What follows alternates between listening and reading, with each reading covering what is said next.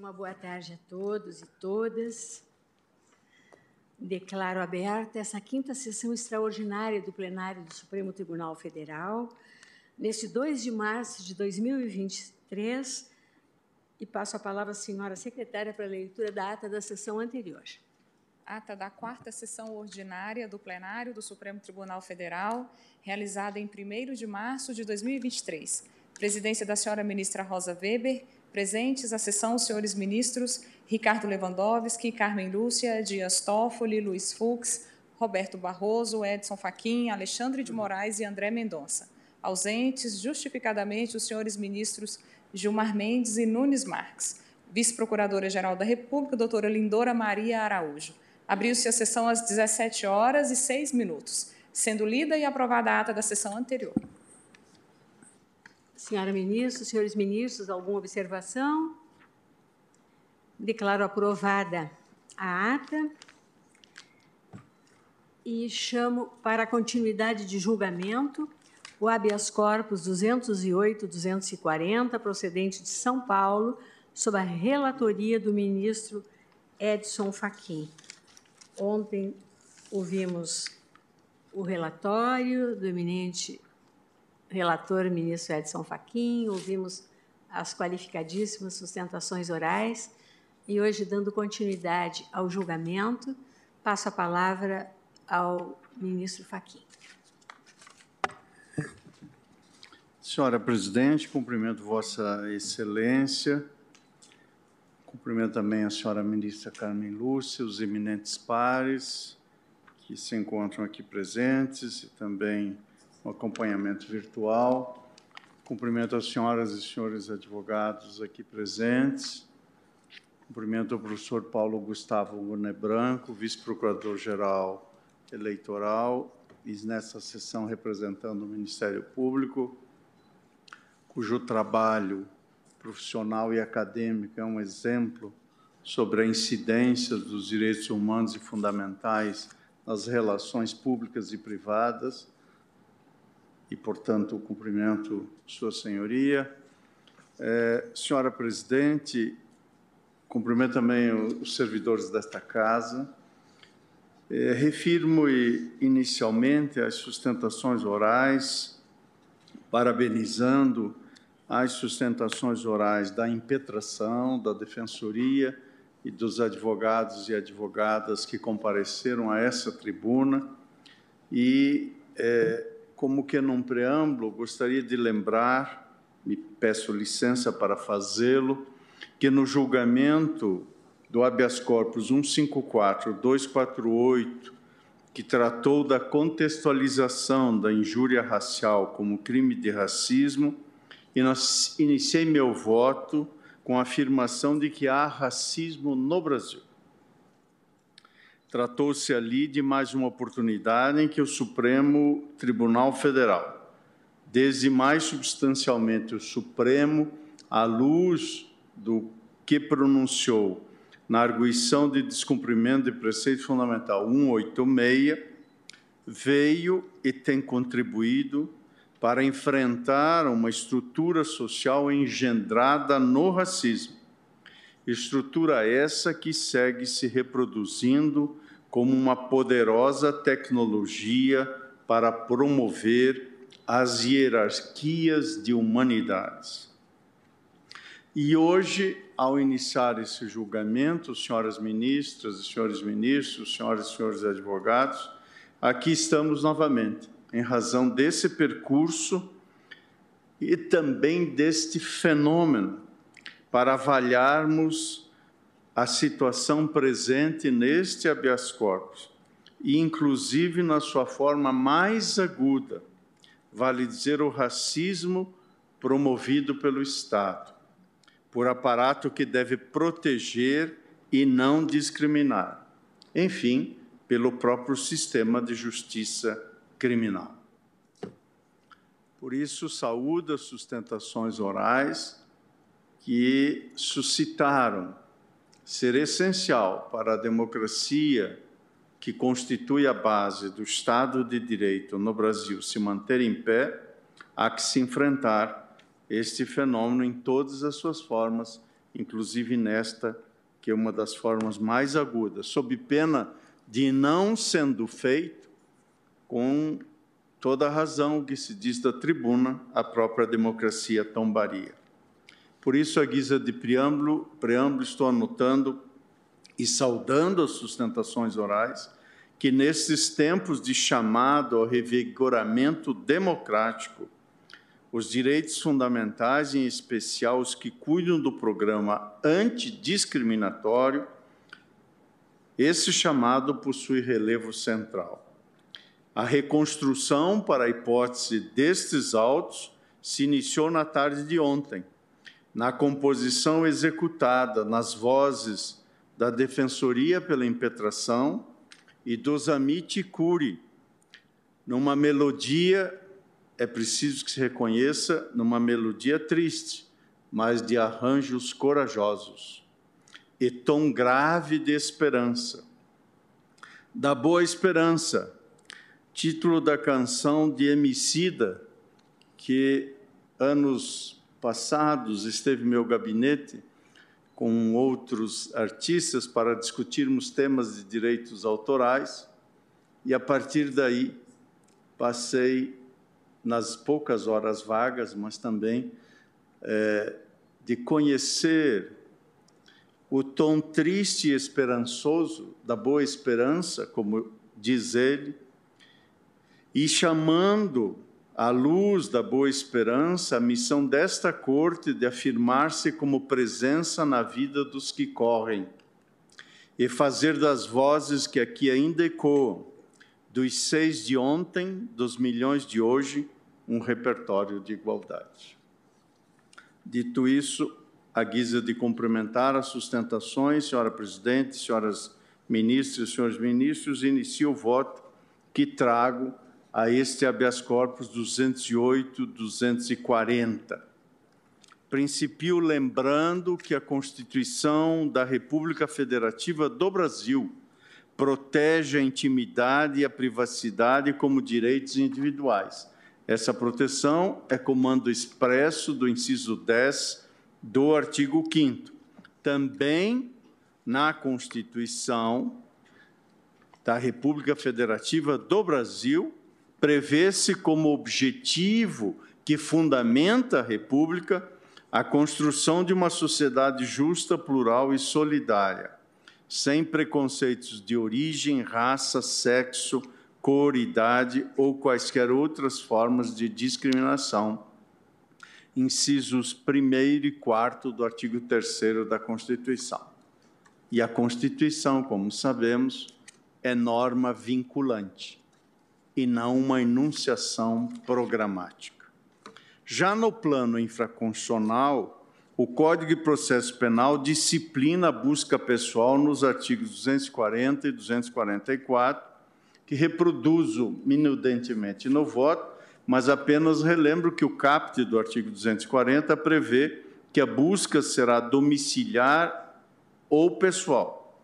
Já o artigo 244 prevê, me permito ler, a busca pessoal independerá de mandado no caso de prisão ou quando houver fundada suspeita de que a pessoa esteja na posse de arma proibida ou de objetos ou papéis que constituam um corpo de delito, ou quando a medida for determinada no curso de busca domiciliar, fecho a citação. Assim, em atenção às garantias individuais de intimidade e privacidade, a legislação processual penal reclama para a busca pessoal sem ordem judicial a presença de fundada suspeita de que a pessoa a ser abordada esteja, na dicção da lei, na posse de arma proibida ou de objetos ou papéis que constituam um corpo de delito. A fundada suspeita, portanto, representa justa causa necessária para a implementação de medida de natureza cautelar. Em termos de, de padrão, de estándar probatório, consoante a jurisprudência deste Supremo Tribunal Federal e também do Superior Tribunal de Justiça, a justa causa para busca pessoal deve estar fundada em elementos objetivos e concretos. Por isso, não satisfaz a exigência legal o conjunto de parâmetros demasiadamente subjetivos ou não constatáveis de maneira nítida e precisa. O que significa que não se pode admitir a busca pessoal com base em critérios que não tenham base legal e nem poderiam ter base legal critérios como raça, cor da pele, aparência física e qualquer outro critério que não possua uma dimensão racional e sistemática conforme a Constituição.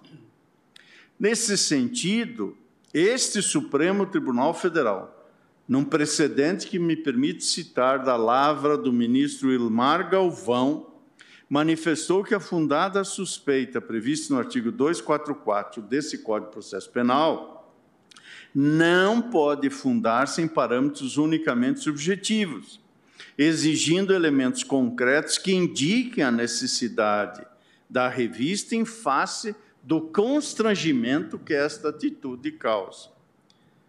Aqui se assentou no julgamento que estou a citar, que é do habeas corpus 81305, julgado perante a primeira turma deste tribunal em 13 de novembro de 2001 que a fundada suspeita prevista no artigo 244 do Código de Processo Penal não pode fundar-se em parâmetros unicamente subjetivos. E, naquele caso, detectou-se a ausência de elementos dessa natureza, que não se pode ter por configurados na alegação, e aqui me permito realçar, naquele caso, na alegação de que o paciente trajava um blusão suscetível de esconder uma arma, sob risco de referendo a condutas arbitrárias ofensivas a direitos e garantias individuais e caracterizadoras de abuso de poder. Portanto, quase 20 dois anos atrás, o Supremo, o Supremo já, já sentava, com eco, com pelo jeito, o Supremo já sentava a necessidade de objetivação dessa expressão fundada suspeita.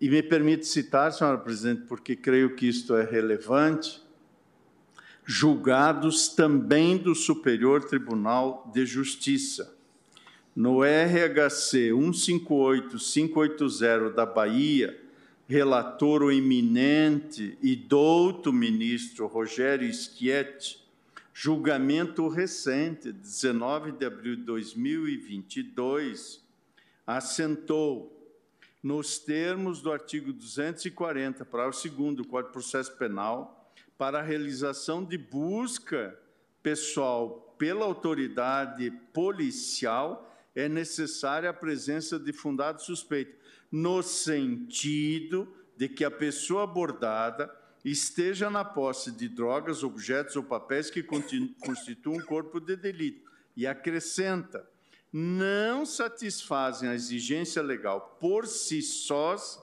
meras informações de fonte não identificada ou intuições e impressões subjetivas intangíveis e não demonstráveis. Apoiadas, diz o ministro Schietti, exclusivamente no tirocínio policial. E acrescentava: ante ausência de descrição concreta e precisa, pautada em elementos objetivos, a classificação subjetiva de determinada atitude ou aparência como suspeita, ou de certa reação ou expressão corporal como nervosa, não preenche o estándar probatório de fundada suspeita exigido pelo artigo 244 do Código de Processo Penal. Além deste, deste precedente, é, que está assentado no RHC que mencionei, o 158580, precedente este, mais precisamente, que está no agravo regimental no Aresp 2.142.037, cito também o habeas corpus 625.819, da lavra do eminente ministro Nef Cordeiro, este de 26 de fevereiro de 2021, aonde ali se assentou no Superior Tribunal de Justiça. Considera-se ilícita a revista pessoal realizada sem a existência da necessária justa causa para a efetivação da medida invasiva, bem como a prova derivada da busca pessoal. Ainda no Superior Tribunal de Justiça, este que foi o fundamento daquele Aresp que antes citei, vale dizer, o RHC 158580 da relatoria do ministro Schietti, cito mais detidamente os elementos desse precedente, no qual ministro Schietti, portanto, assentou que exige-se, em termos de estándar probatório, para busca pessoal ou veicular sem mandado judicial a existência de fundada suspeita, justa causa, baseada em juízo de probabilidade, descrita com a maior precisão possível, aferida de modo objetivo e devidamente justificada pelos indícios e circunstâncias do caso concreto. E prossegue nesta ordem de ideias. Por isso, com base nesses precedentes, principio então a dizer que os elementos que evidenciam a justa causa para a busca pessoal devem constar no auto de prisão em flagrante ou no respectivo relatório de diligência, a fim de que seja feito o controle judicial posterior da medida. Sem narrativa nítida e precisa da justa causa para a realização da busca pessoal, acaba-se gerando uma inviável sindicabilidade pelo Poder Judiciário, a quem a Constituição Federal atribuiu a guarda dos direitos fundamentais. Ademais, o fato de a busca pessoal resultar em apreensão de objetos ilícitos ou que constituam o corpo de delito não torna a revista lícita o resultado da busca pessoal, nesse sentido, é irrelevante para a caracterização de sua licitude. O necessário para conferir legitimidade à busca pessoal é a existência de justa causa anteriormente à realização da medida, ainda que esta resulte infrutífera.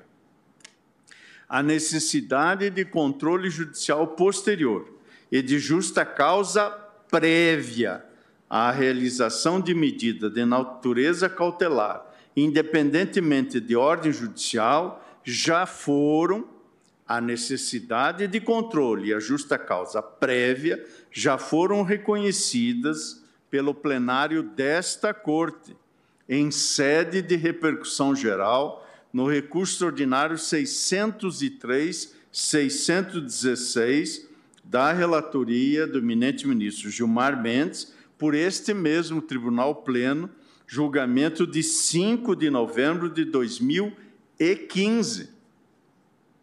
Ali se assentou que, muito embora o flagrante delito legitime o ingresso forçado em casa sem determinação judicial, a medida deve ser controlada judicialmente.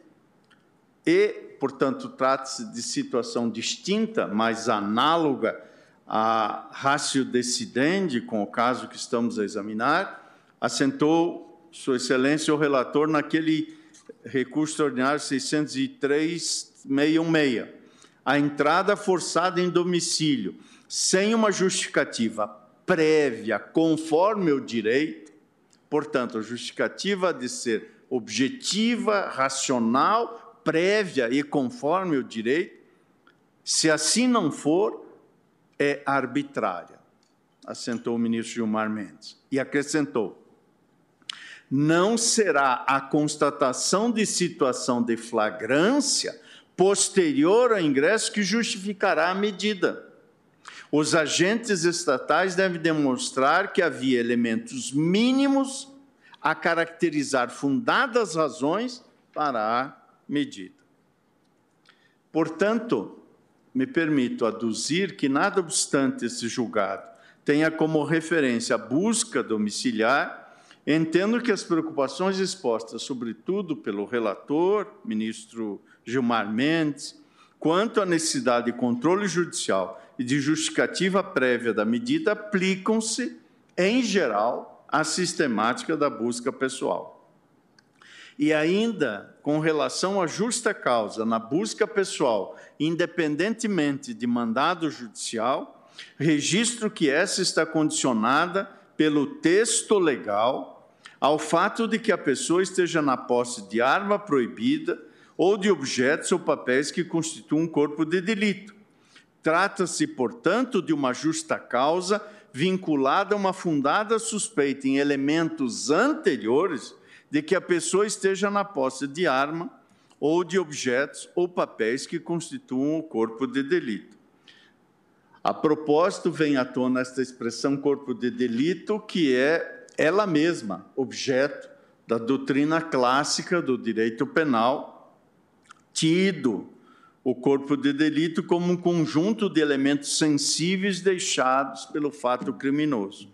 A definição clássica de João Mendes Júnior, no seu processo criminal brasileiro.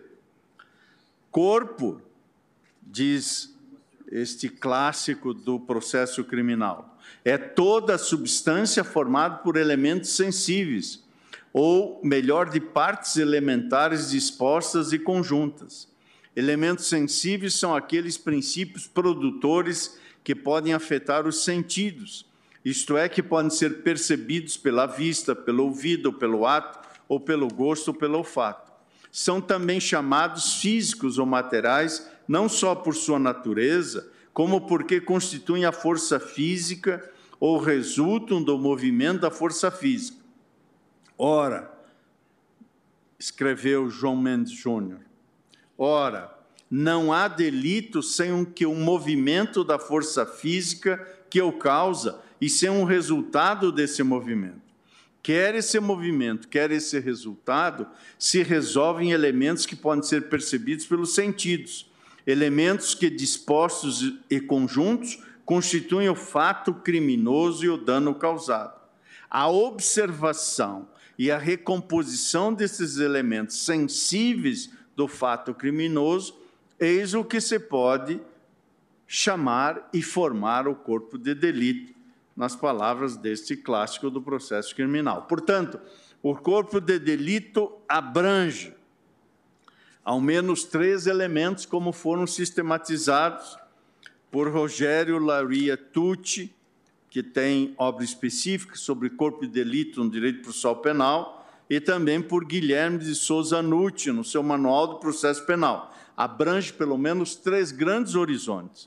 Em primeiro lugar, o que se denomina de corpus criminis, vale dizer pessoa ou coisa sobre o que recai a conduta criminosa. Por exemplo, o corpo no caso de homicídio, os documentos da falsificação, objeto subtraído no caso de furto. Em segundo lugar, o corpus instrumentorum, o que significa objetos ou instrumentos utilizados para a prática do crime a arma no caso de homicídio, os apetrechos no caso de falsificação, o veículo para caso de um crime de tráfico de entorpecentes na modalidade transportar. E, em terceiro lugar, o corpus probatorium, o que significa vestígios materiais deixados no local que auxiliam a reconstrução do fato criminoso, manchas de sangue nos crimes de homicídio e lesão corporal, cadeados danificados no caso de furto. Acresço que, a par da justa causa de que a pessoa esteja na posse de arma proibida ou de objetos que constituam o corpo de delito, necessária caracterização da urgência para a realização da busca pessoal sem mandado judicial. o requisito da urgência é importante e imprescindível para o fim de assegurar a excepcionalidade da medida e evitar buscas pessoais aleatórias com escopo vexatório. Sem urgência, elemento indispensável para a implementação de medidas cautelares, a diligência inequivocamente será ilícita. Sobre o requisito da urgência, o professor Guilherme de Souza Nucci destaca a busca pessoal dispensa mandado judicial em determinadas situações diante da urgência que a situação requer. Se uma pessoa suspeita de trazer consigo a arma utilizada para a prática de um crime está passando diante de um policial, seria impossível que ele conseguisse a tempo um mandado para efetivar a diligência e a revista.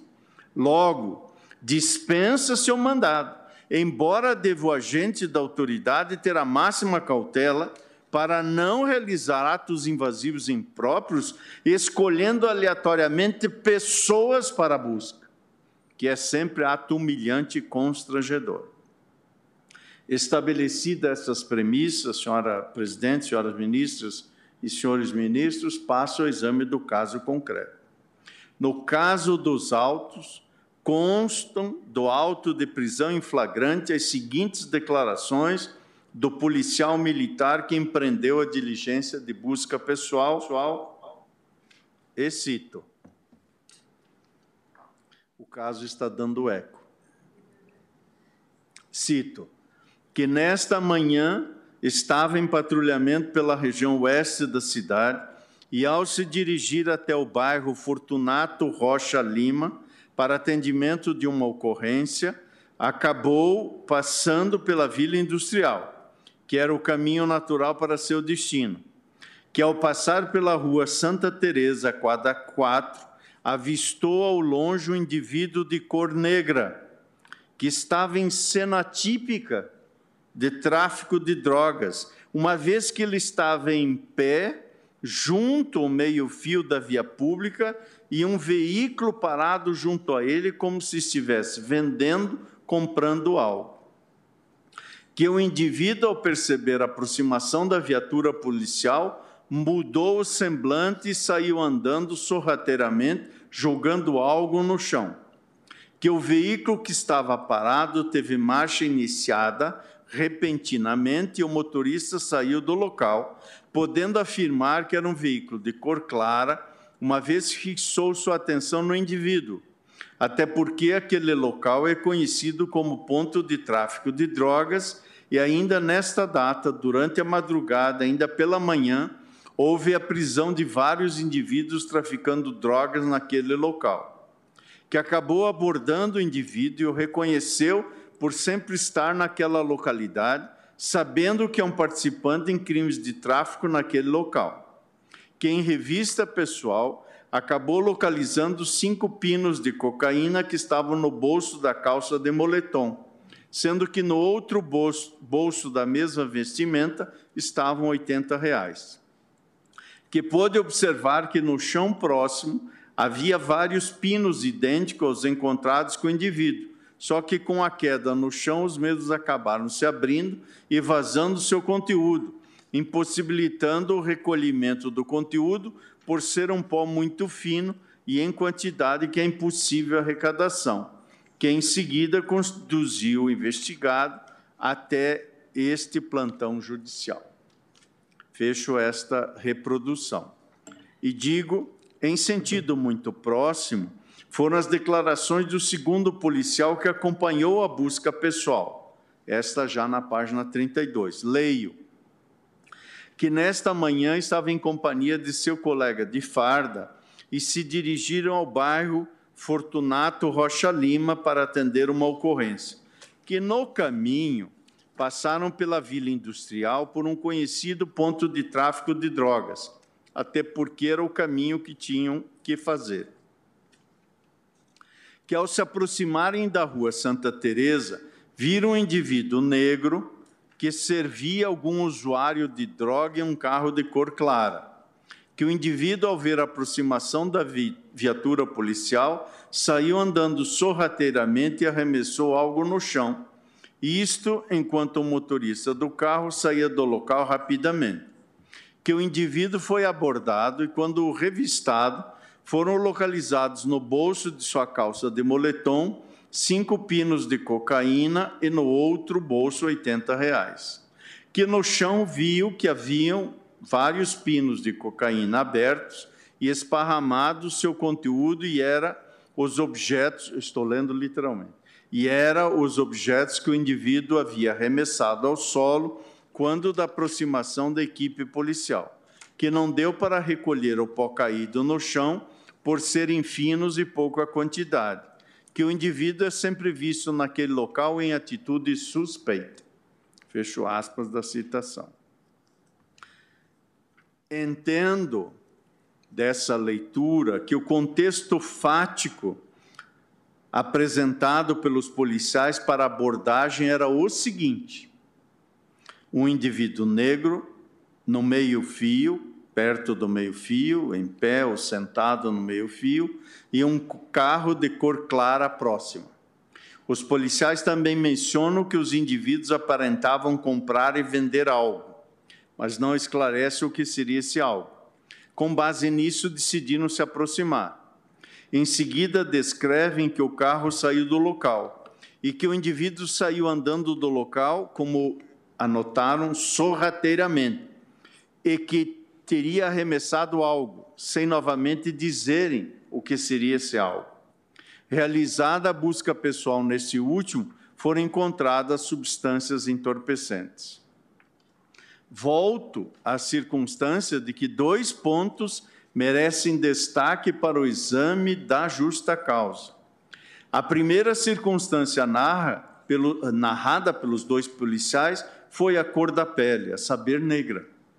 Inicialmente, poderia-se supor que essa seria uma mera descrição física do indivíduo a ser abordado. Mas não. Nada mais foi acrescentado. Não se menciona, por exemplo, altura, alto, baixo, composição corporal ou qualquer outra característica. Vale dizer, pelo que se extrai do auto de prisão em flagrante, a cor da pele foi o que primeiro despertou a atenção dos policiais. Em segundo lugar, a situação narrada. O indivíduo sentado no meio-fio, enfim, ao lado do meio-fio, e um carro próximo, não revela por si só nenhuma coisa, nem outra, justa causa para abordagem. É certo que os policiais mencionam que a cena parecia mercancia de algo. Contudo, esse fato é uma mera suspeição, sem nenhum outro elemento objetivo e concreto, tanto que não souber esclarecer qual seria objeto de compra e venda.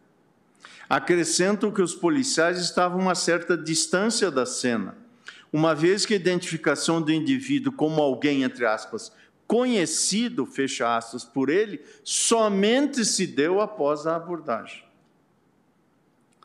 Parte dessas observações estão no merecedor de enaltecimento, no voto vencido do ilustre ministro Sebastião Reis Júnior, no Superior Tribunal de Justiça.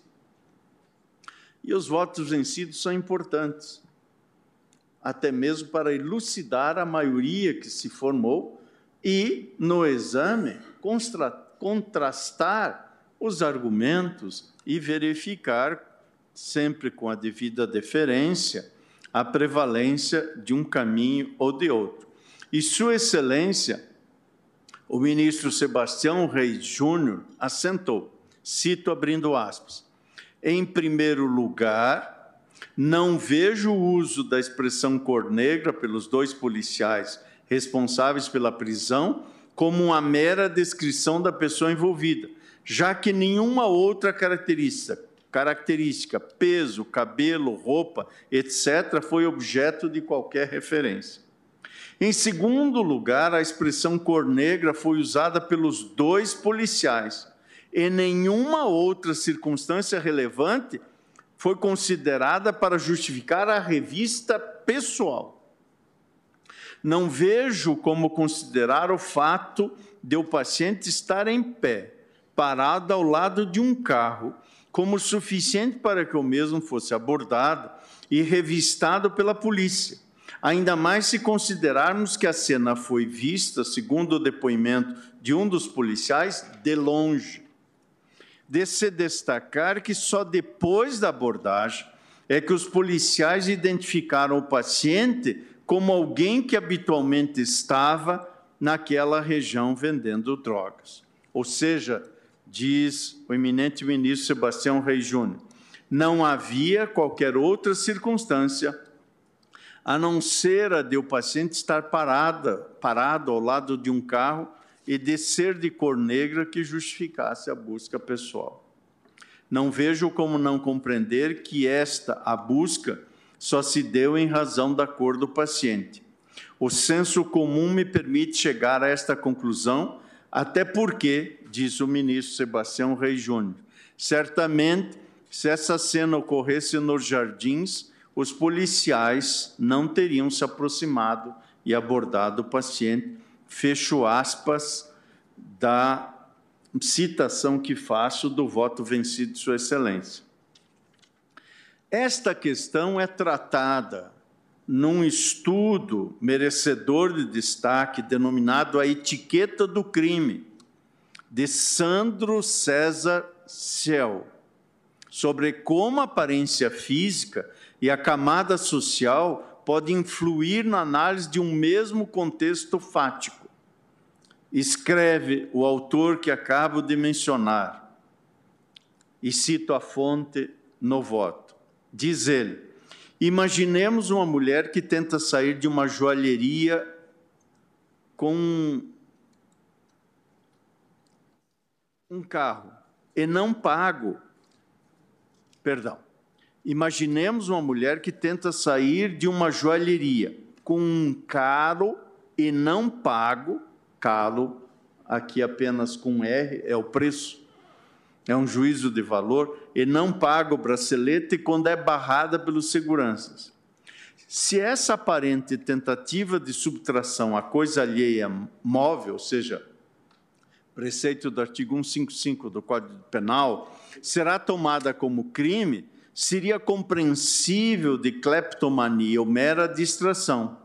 Vai depender menos dos detalhes da conduta tentada do que do perfil da, da apontada infratora. A tese da distração cai bem, por exemplo, se a suposta tentativa fosse realizada por uma cliente habitual da joalheria. Assim como a tese da kleptomania se adequaria perfeitamente se a acusada fosse uma famosa atriz de novela, diz Sandro César Cel. Já para uma empregada da loja, a única tese, ele cita entre aspas, compatível com a realidade das coisas, é a de tentativa de furto puro e simples. A conduta é a mesma, a ausência de provas também só o que variará neste caso são as suposições socialmente consideradas adequadas ao caso, e a fonte é o Ius Navigandi, de 17 de agosto de 2007. Tratar, portanto, das atividades policiais sem situar o fenômeno da racialização dos grupos sociais na análise é desencontrar questões cruciais para a compreensão da igualdade na nossa sociedade.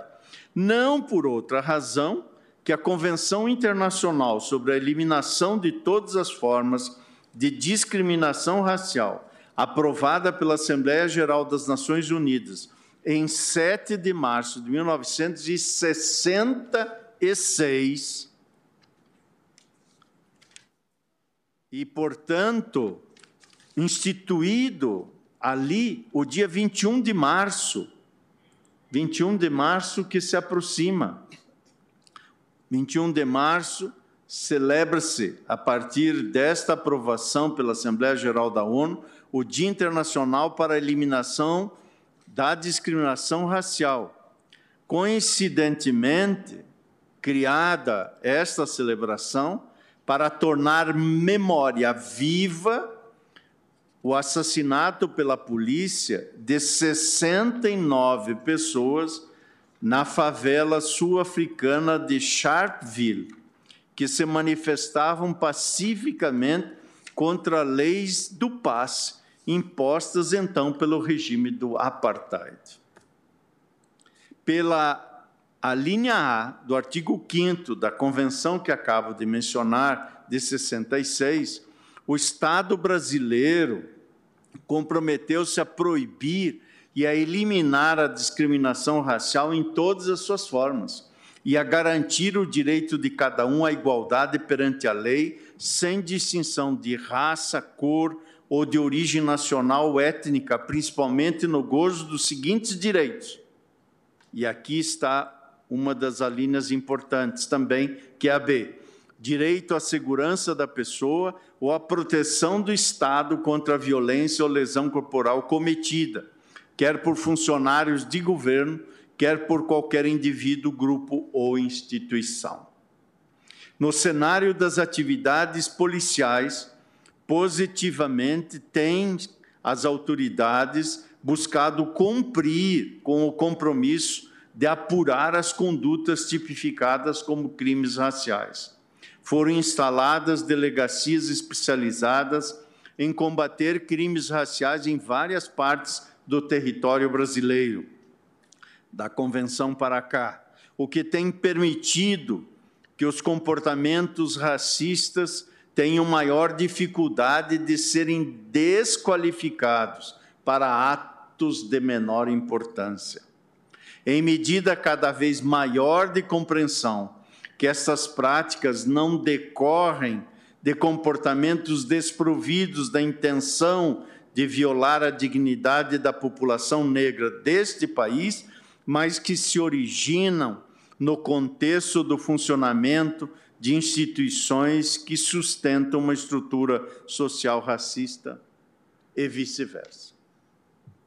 Para tanto, temos observado mudanças institucionais nas corporações civis e militares, a exemplo da oferta de curso ou do curso oferecido pelo Ministério da Justiça e Segurança Pública, denominado Segurança de Grupos Vulneráveis, Promoção da Igualdade Racial para os integrantes de todas as forças policiais do país, como criação de mecanismos de controle na esteira das câmaras instaladas nos uniformes dos policiais militares, ainda com pouca abrangência, mas de imprescindível adoção para prevenir atos discriminatórios e até mesmo para proteger a atuação policial.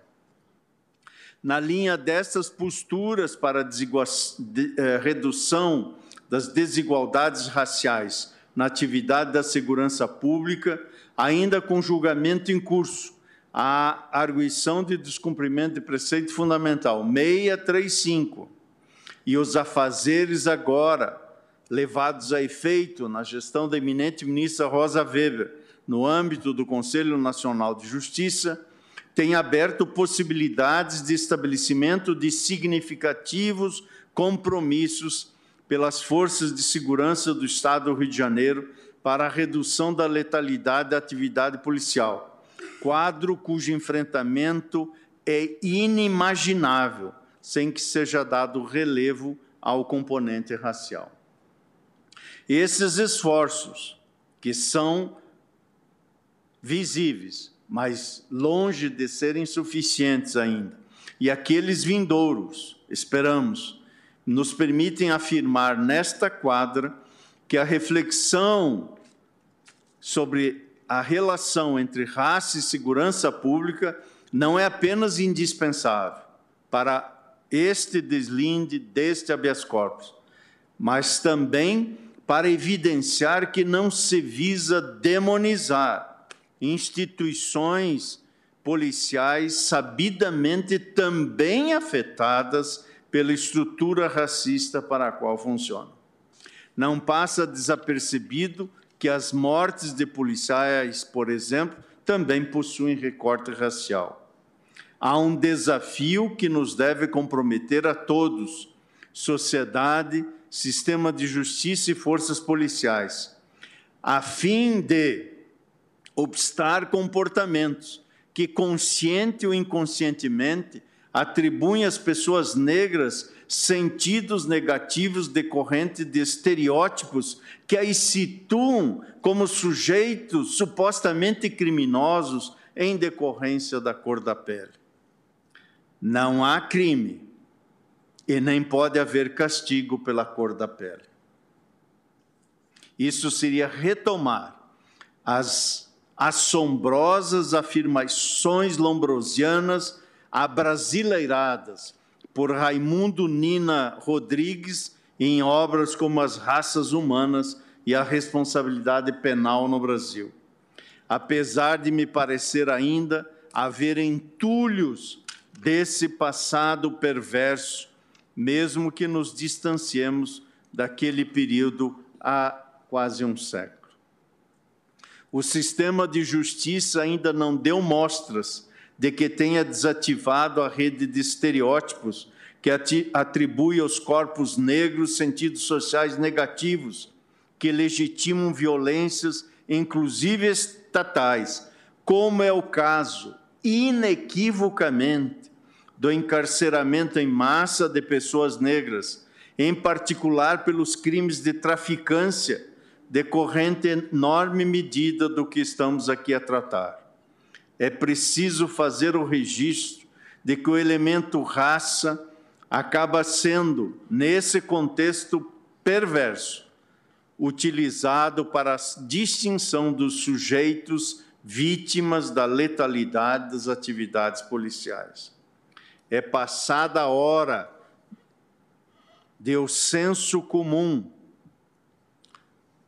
que impera ainda de que pessoas negras são naturalmente voltadas para a criminalidade, para que, quando menos, e desde logo, esse contexto seja traduzido pelo Poder Judiciário como uma histórica e sistemática violação de direitos que tem sido normalizada pelas instituições de justiça a partir da legitimação de procedimentos que estariam a serviço da guerra do bem contra o mal.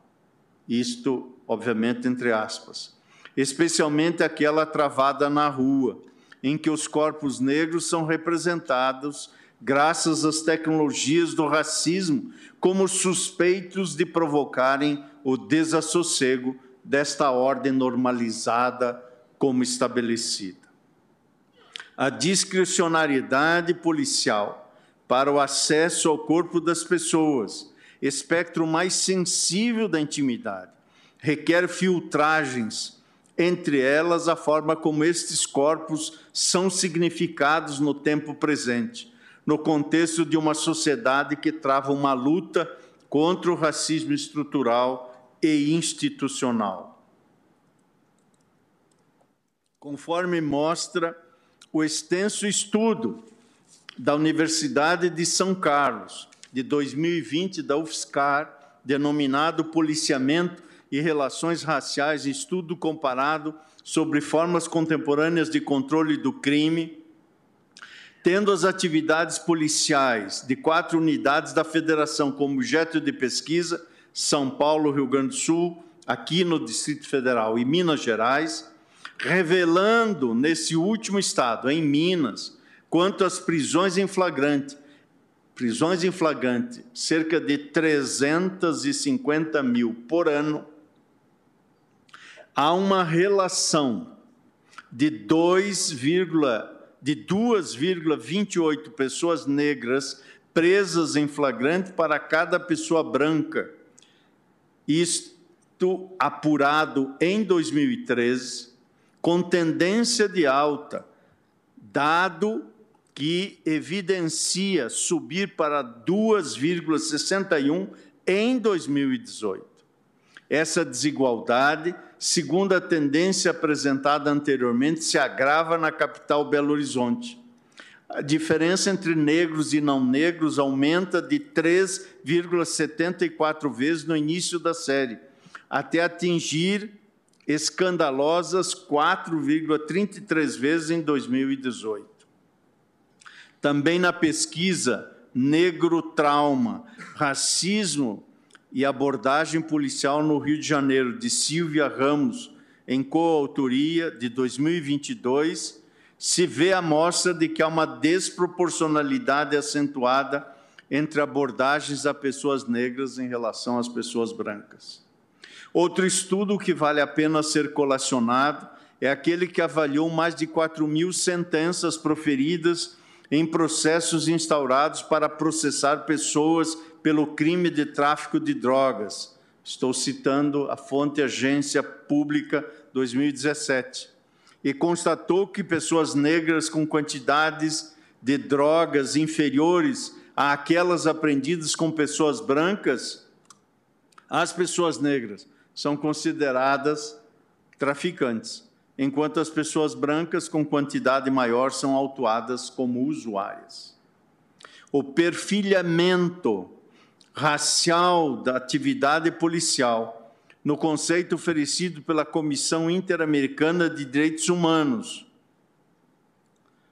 como uma tática adotada por supostas razões de segurança e proteção pública tática, diz a Comissão Interamericana, motivada por estereótipos baseados em raça, cor, etnia, idioma, descendência, religião, nacionalidade, local de nascimento ou a combinação desses, desses fatores, essa ordem de ideias compromete as tarefas assumidas pelo Brasil segundo os normativos internacionais pela Constituição Federal e pelas leis brasileiras para a eliminação da discriminação racial. A atividade de seleção pelo policial do suspeito foi objeto de estudos empíricos, como o de Gilvan Silva, 2009, Jeová Barros, 2006, Rodrigo Suassuna, 2008, Ramalho Neto, 2012, Jorge Pires, 2010, Lívia Terra, 2010, Lívio Sansone, 2002 e Carlos Martins Jesus, 2014, que trataram dos processos de filtragem racial para abordagem do sujeito. Adiciono ainda que, segundo a Recomendação Geral 31 de 2005 do Comitê para Eliminação Racial, órgão responsável pela execução da Convenção Internacional sobre a Eliminação de Todas as Formas de Discriminação Racial, sobre a prevenção da discriminação racial na administração e funcionamento de justiça criminal, assentou-se o seguinte: cito literalmente, o perfilamento racial praticado por agentes policiais tem consequências de longo alcance em todos os níveis da administração do sistema de justiça, especialmente no sistema de justiça criminal. O perfilamento racial pode levar a a criminalização excessiva de certas categorias de pessoas protegidas pela Convenção. B. O reforço de associações estereotipadas enganosas entre crime e etnia e o cultivo de práticas operacionais abusivas. C taxa de encarceramento, despro, taxas desproporcionais de grupos protegidos pela Convenção. D. Maior vulnerabilidade das pessoas pertencentes a grupos protegidos pela Convenção ao abuso de força ou autoridade por parte de policiais e subnotificação de atos de discriminação racial e crimes de ódio. E, por último, F. A condenação pelos tribunais com penas mais duras para as comunidades visadas, fecho aspas, da citação deste trecho da Recomendação 31, que é de 2005. Volto às preocupações da Organização das Nações Unidas com o problema e menciono o programa de atividades da década internacional das pessoas afrodescendentes, conforme a respectiva resolução de número 16, e ali se fez constar a necessidade de os estados criarem medidas para eliminar o perfilhamento racial de pessoas negras. Algumas medidas adotadas foram descritas no relatório do Escritório do Alto Comissariado para Direitos Humanos de 2019, prevenindo e combatendo o perfilamento racial de pessoas afrodescendentes, boas práticas e desafios, é o nome do relatório. E ali foram divulgadas ações de países como Colômbia, Holanda, Inglaterra, Suécia e Brasil. A entidade, pelo Comitê para a Eliminação da Discriminação Racial, aprovou a Recomendação Geral 36 para a prevenção e o combate ao perfilamento racial por agentes policiais. Ainda no plano da proteção internacional dos direitos humanos, a Corte Interamericana de Direitos Humanos se ocupou da questão no, caso Acosta Martínez e outro versus Argentina, tendo sido reconhecido que as detenções foram arbitrárias por terem sido motivadas por estereótipos raciais negativos. Para integração com esses movimentos antidiscriminatórios, antidiscriminatórios. Entendo que, à luz da missão constitucional desse Supremo Tribunal Federal, se erige em dever dessa Suprema Corte reconhecer não apenas a ausência de justa causa, mas causa injusta, toda aquela que determina abordagem policiais a partir da cor da pele do autuado, configurando assim Estado que nulifica o meio da prova. Diante das considerações expendidas, senhoras ministras e senhores ministros, entendo que a situação apresentada não revela a existência de elementos concretos a caracterizar fundada a razão exigida para a busca pessoal sem ordem judicial. Assim, reconheço, no caso, a nulidade da busca pessoal realizada pelos policiais militares, a qual resultou na apreensão dos itens descritos no auto de exibição e apreensão documento 2, página 48 dos autos, e também de todos os demais elementos de informações e provas colhidas em juízo, porque decorreram de apreensão ilegal, em violação ao previsto na Constituição Federal. Com efeito, as provas derivadas da prova ilícita restam imprestáveis, em razão do que a doutrina denomina de teoria dos frutos da árvore envenenada, que é a tradução da literatura jurídica para o parágrafo 1 do artigo 157 do Código de Processo Penal. Assinalo nesse sentido que a hipótese dos autos não se inclui nas exceções de contaminação, quais sejam a inexistência de nexo de causalidade entre umas e outras, ou quando as provas derivadas puderem ser obtidas por fonte independente. Por outro lado, por não haver outros elementos de provas íntegros a amparar a persecutio crimes, crimes, vale dizer o próprio processo penal, Contra o hora paciente, o trancamento imediato da ação penal é medida imperativa. Com efeito, a jurisprudência desse tribunal é pacífica ao asseverar a possibilidade de excepcional trancamento da ação penal quando demonstrada a tipicidade da conduta ou ausência de indícios mínimos de autoria.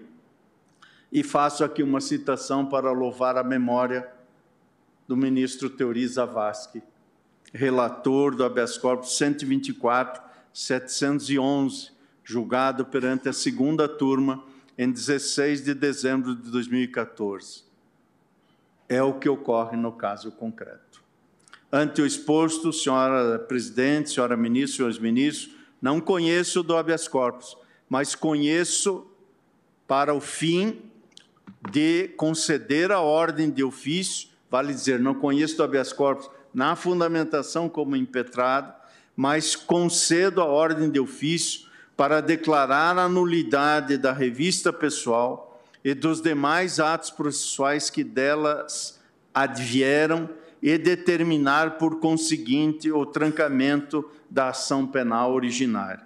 Por fim, com o escopo de coibir o perfilamento racial em buscas policiais e por caber ao papel judiciário a assumir o seu papel constitucional nessa tarefa, proponho, como final desse julgamento, que se esteie nas seguintes diretrizes. Primeira, a busca pessoal, independente de mandado judicial, deve estar fundada em elementos concretos e objetivos de que a pessoa esteja na posse de arma proibida ou de objetos ou papéis que constituam um corpo de delito, não sendo lícita a realização da medida com base na raça, cor da pele ou aparência física. Segunda, a busca pessoal sem mandado judicial reclama urgência, para a qual não se possa aguardar uma ordem judicial. Terceiro, os requisitos para a busca pessoal devem estar presentes anteriormente à realização do ato e devem ser justificados pelo executor da medida para ulterior controle do Poder Judiciário. E ainda que se trate de habeas corpus, senhoras ministras, senhores ministros, senhora presidente, não me parece que esta fixação seja estranha em matéria de rate ou de impetração.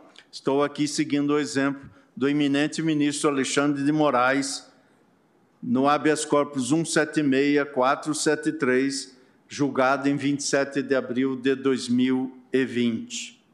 E por isso, em sendo esta a compreensão majoritária desse tribunal, voto no sentido de que se comunique com urgência e pelo meio mais expedito ao juiz da causa a quem incumbirá o imediato implemento desta decisão. Comunique-se também o Tribunal de Justiça do Estado de São Paulo e o Superior Tribunal de Justiça encaminhando-lhes cópia da presente decisão, se assim for a compreensão majoritária do colegiado para a devida ciência. É como voto, presidente. Muito obrigada, ministro Faquim.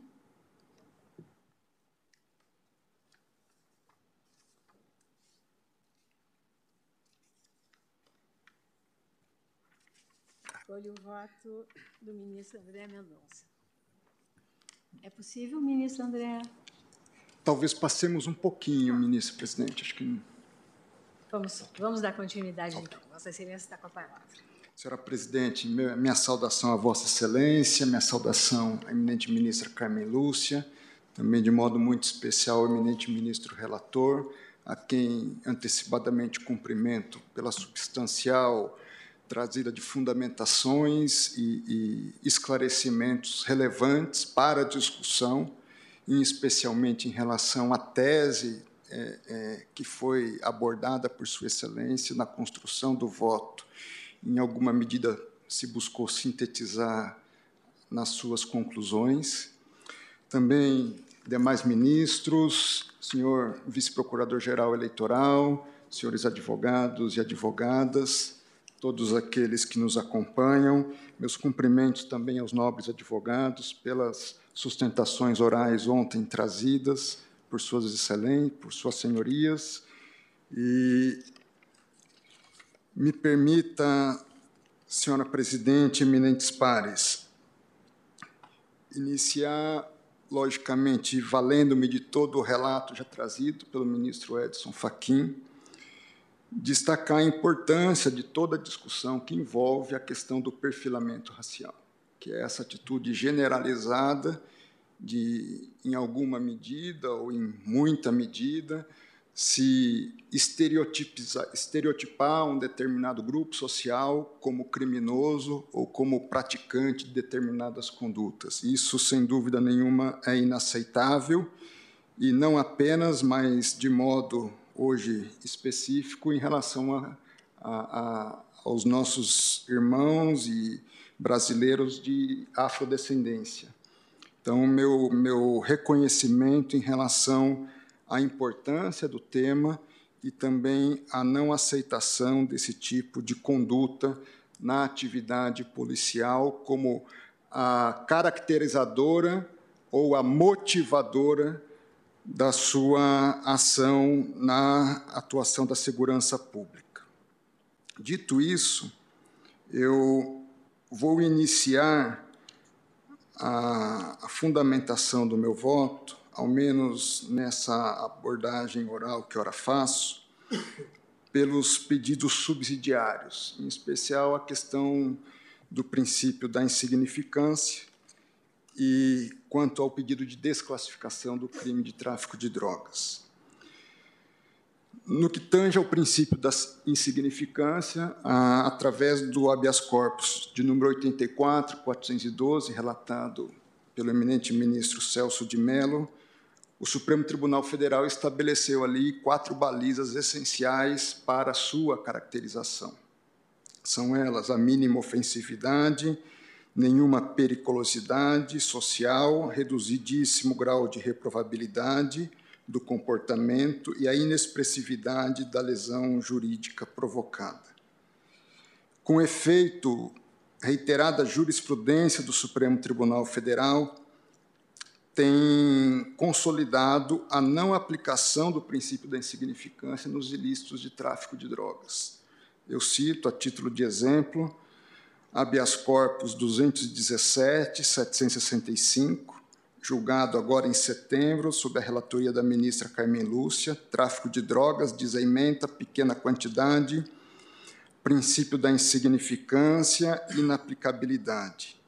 No mesmo sentido, habeas corpus 216, 077, de 8, julgado dia 8 de agosto do, corrente, do ano passado, sob a relatoria de Vossa Excelência, senhora presidente, e o recurso em habeas corpus 209.140, julgado em outubro do último ano, sob a relatoria também aquela, naquela ocasião do eminente ministro Edson Fachin.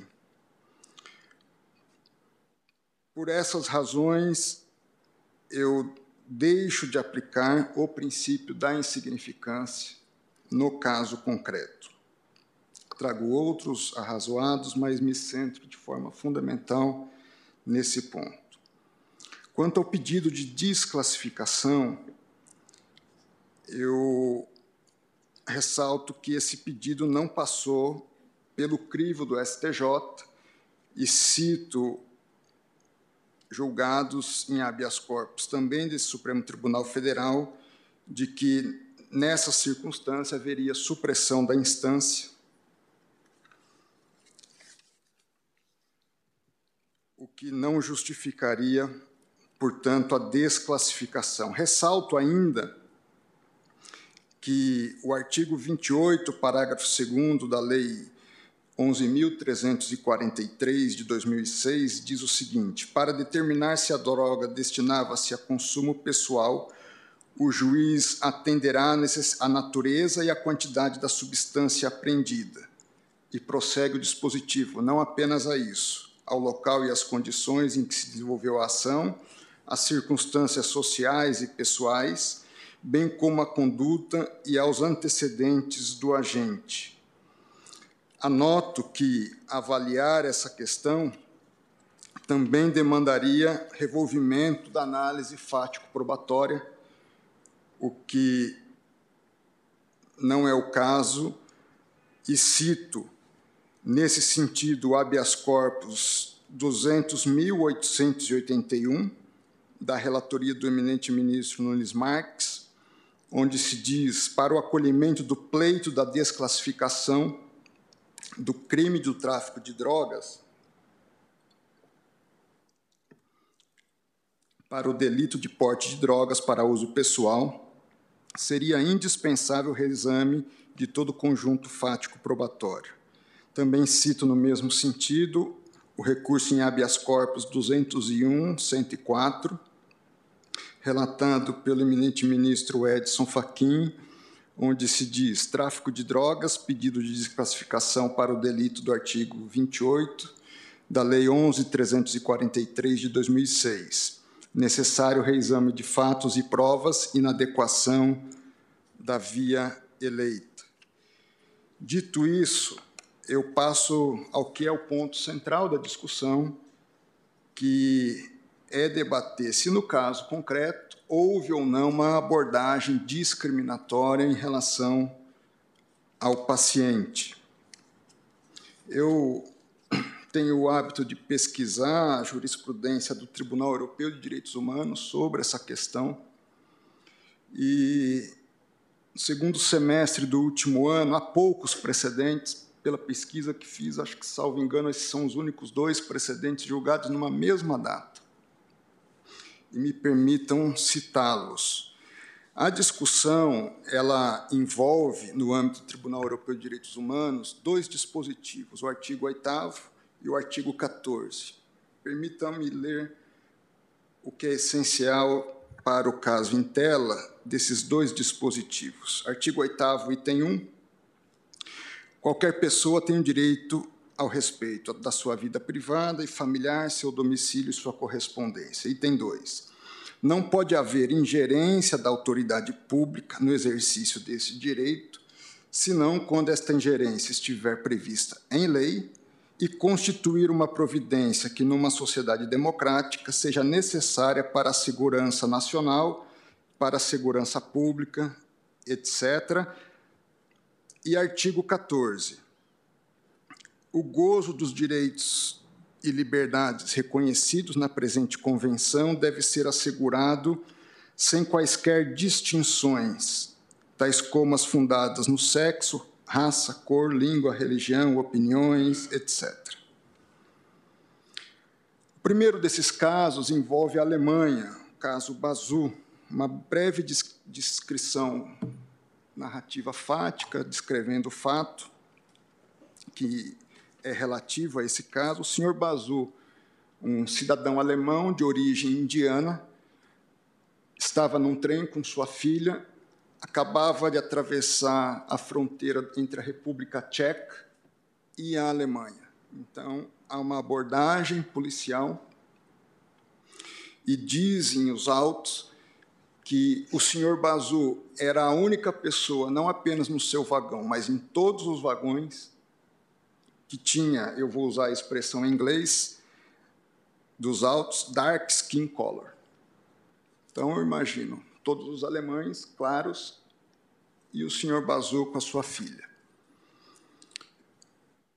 E pelo que consta dos autos, o senhor Bazu indaga as autoridades. Porque os senhores me estão pedindo minha documentação.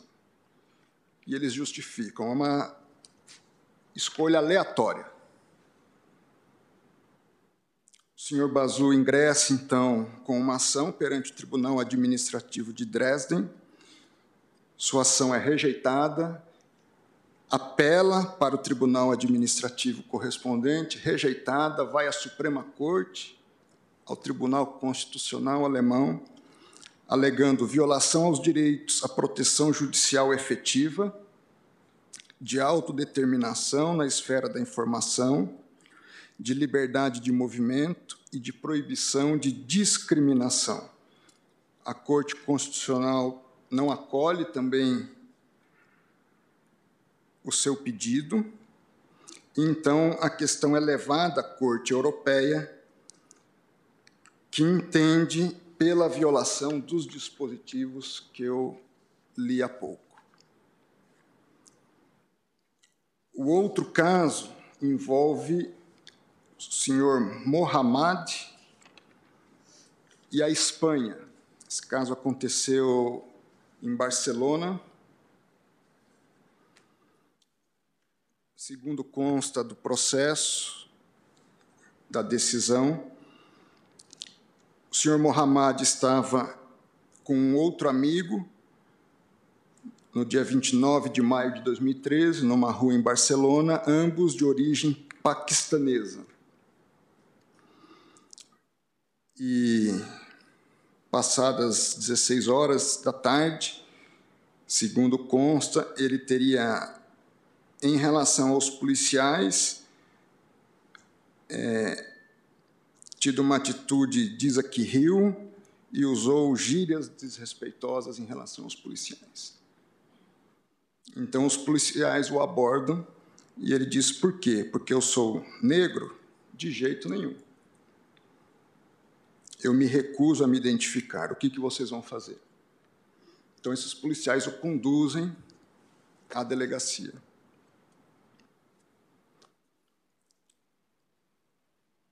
e nesse caso nada é encontrado, ele é liberado cerca de 30 minutos depois e também ingressa perante os tribunais locais, vai à Corte Constitucional da Espanha e, como já disse, também o Tribunal Europeu de Direitos Humanos ele recusa a, a, a reclamação do senhor Bazu. Essa decisão específica do, do senhor Mohamed. Essa decisão específica do senhor Mohamed foi por 4 a 3, então houve ali uma divisão de entendimentos. Mas importante citar que, em primeiro lugar, essa é uma discussão não só no Brasil. Né? É uma discussão que tem reclamado a atenção de tribunais no mundo todo. Em segundo lugar, acho que haveria uma consensualidade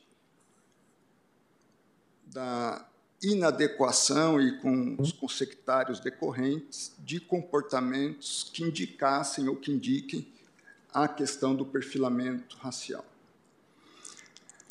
Questão que, que se põe no caso concreto, e aí eu me detenho a análise agora do habeas corpus, é verificar se no caso concreto nós temos um indicativo numa direção ou noutra direção.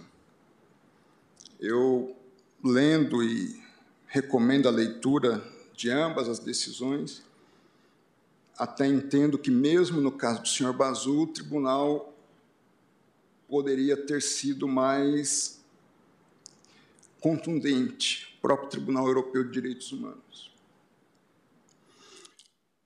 Porque ele não chegou a enfrentar a questão meritória na sua substância ele disse que a Alemanha ela deveria ter feito uma investigação mais apropriada ou efetiva da, do eventual perfilamento, atitude discriminatória no caso concreto. E como não fez em função da omissão, se condenou a Alemanha. Pela descrição fática aqui, acho que foi muito mais do que isso.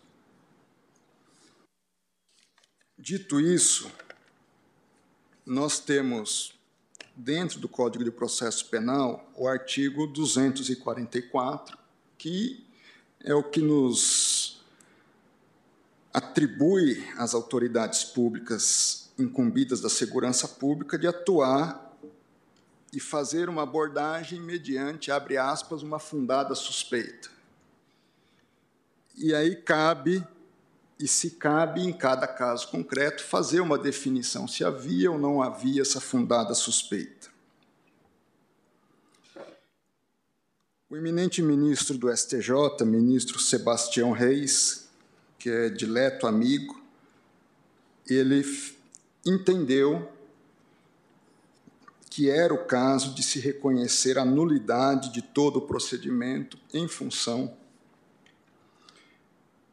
de, no seu entender, ter sido a questão da cor o elemento que justificou a busca, que teria justificado a busca pessoal. Ainda que o próprio ministro Sebastião Reis tenha dito, abre aspas, ainda que não tenha sido somente a cor da pele, mas sim todo o contexto, como estar o indivíduo ao lado de veículo em atitude de mercancia, em área de tráfico, pela experiência dos policiais. Porém, ao seu ver, a cor da pele foi o fator que primeiramente despertou a atenção do agente de segurança pública, o que não pode ser admitido. A grande questão é que essa fundada suspeita, ela tem que ter para sua caracterização elementos o mais objetivos possíveis ainda que alguma subjetivação, seja em função de uma experiência pretérita, etc., possa ser considerada. Mas o mais objetivo possível, e como bem disse o eminente, eminente ministro Edson Fachin, que possa ser devidamente justificado. No caso concreto, o agente policial que realizou a prisão do paciente diz, e aqui eu abro aspas, que ao passar pela rua Santa Teresa, quadra 4, avistou ao longe um indivíduo de cor negra que estava em cena típica de tráfico de drogas, uma vez que ele estava em pé junto ao meio-fio na via pública e um veículo estava parado junto a ele, como se estivesse vendendo barra comprando algo que o indivíduo, ao perceber a aproximação da viatura policial, mudou o semblante, saiu andando sorrateiramente, jogando algo no chão. Que o veículo que estava parado teve marcha iniciada repentinamente e o motorista saiu do local, podendo afirmar que era um veículo de cor clara, uma vez que fixou sua atenção no indivíduo. Até porque aquele local é conhecido ponto de tráfico de drogas e ainda nesta data Durante a madrugada e ainda pela manhã, houve prisão de vários indivíduos traficando drogas naquele local. Menciono ainda a sentença da magistrada de primeiro grau, que diz, ao fundamentar sua decisão, durante a entrevista, o acusado acabou confessando que ali estava vendendo e que a cada 14 pinos vendidos, 14 pinos ficavam para o, seu, para o consumo dele. O acusado dispensou sete pinos, porém vazios. Com o acusado foram localizados eh, cinco porções de substância branca e o dinheiro. No local eram frequentes prisões por tráfico de drogas. O local fica próximo de um motel. A biqueira, que é uma, uma gíria popular para indicar o local de venda de drogas, é famosa por rodar 24 horas, aquela citando um depoimento. Que viram, se referindo aos policiais, o veículo que parou no meio da rua para o indivíduo se aproximar. As vias ficam em linha reta e os indivíduos não perceberam a viatura policial. O acusado fez gestos de entrem, colocou as mãos no veículo o condutor do veículo se evadiu em velocidade e o acusado tentou correr a pé. Prossegue a sentença. Avistaram o indivíduo entregando algo para o integrante do veículo. A equipe policial sabia que o local era ponto de tráfico de drogas. Quando deram um sinal sonoro, o veículo se retirou, de modo que não foi possível verificar a placa. O acusado foi abordado, tentou se evadir, mas foi abordado na mesma quadra. Só havia o acusado entregando algo para o motorista do veículo. Perceberam a ação a uma distância de 50 metros. Mesmo com a aproximação policial, o acusado fez entrega. Ele estava de costas para a viatura. Diante desses elementos, eu faço a distinção com as devidas modulações entre o caso da Alemanha e o caso da Espanha. Ou seja, não vejo aqui, no caso concreto, situação que me levaria a aproximar-me do caso do senhor Bazu. Nós tínhamos um local público e notoriamente conhecido como de tráfico de drogas. Eles estavam a uma distância, deram a sirene. Ao dar a sirene, ambos os indivíduos tentam se evadir. Se efetivamente se encontra drogas, encontram drogas com o paciente. Ele tenta ainda ocultar uma quantidade, além da quantidade que foi apreendida, uma outra quantidade ficou no local porque não podia, ele havia destruído enquanto tentava fugir ou seja, com a devida vênia, no caso concreto, eu não entendo haver razões ao paciente. Eu estou aberto e me coloco à disposição dos eminentes pares se nós formos construir uma tese. Coloco aqui uma analogia. Uma coisa é a tese objetiva, outra coisa é o caso concreto. Por vezes nós acolhemos uma tese, mas desacolhemos a pretensão específica. Entendo que o caso aqui, mutatis mutandis, como também, de certa forma, fez o eminente ministro Edson Fachin ao considerar o caso concreto, mas também ao trazer elementos de objetivação da questão, elas vejam, sob a minha ótica, distinção entre o caso concreto e a tese discutida, que merece toda a defesa e todo o reconhecimento. Por essas razões, senhora presidente, eminentes pares, eu voto no sentido de denegar a ordem, repito, mantendo-me aberto a trabalharmos, eventualmente, se assim entender o colegiado, a questão de uma tese sobre a matéria. Obrigada, ministro André Mendonça.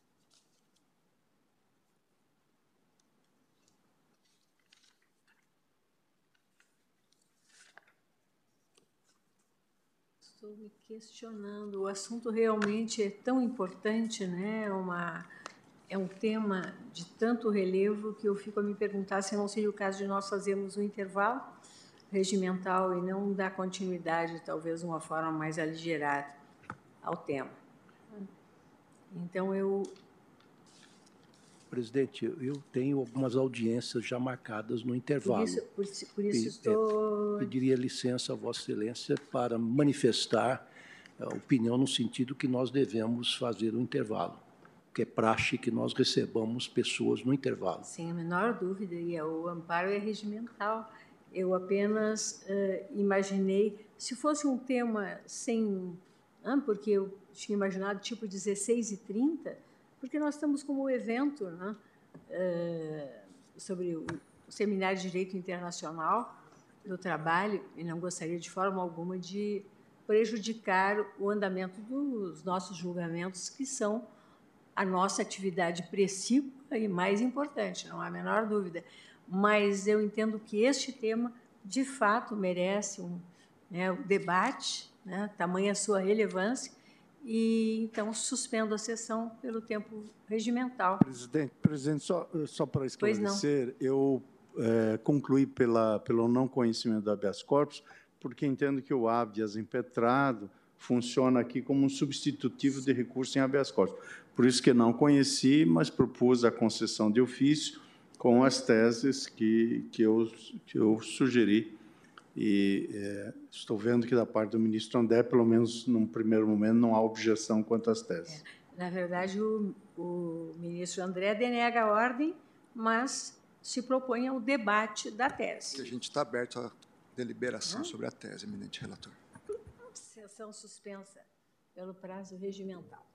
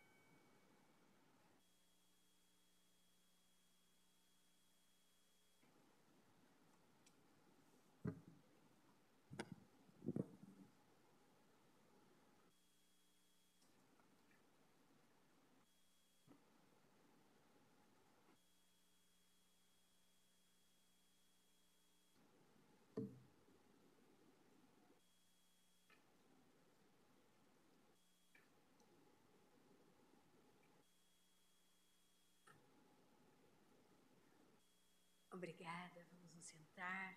Renovando minha saudação a todos, declaro reaberta a sessão e vamos dar continuidade no julgamento do habeas corpus 208.240,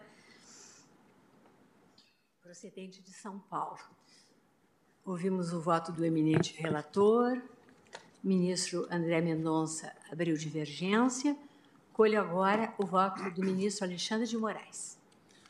Obrigado, presidente. Cumprimento Vossa Excelência, ministra Rosa Weber, cumprimento os eminentes colegas, na figura do relator, ministro Luiz Edson Fachin, cumprimento nosso vice-procurador-geral, professor Paulo Gonet, cumprimento todos aqueles que vieram à tribuna para auxiliar o Supremo Tribunal Federal a julgar esse importante tema.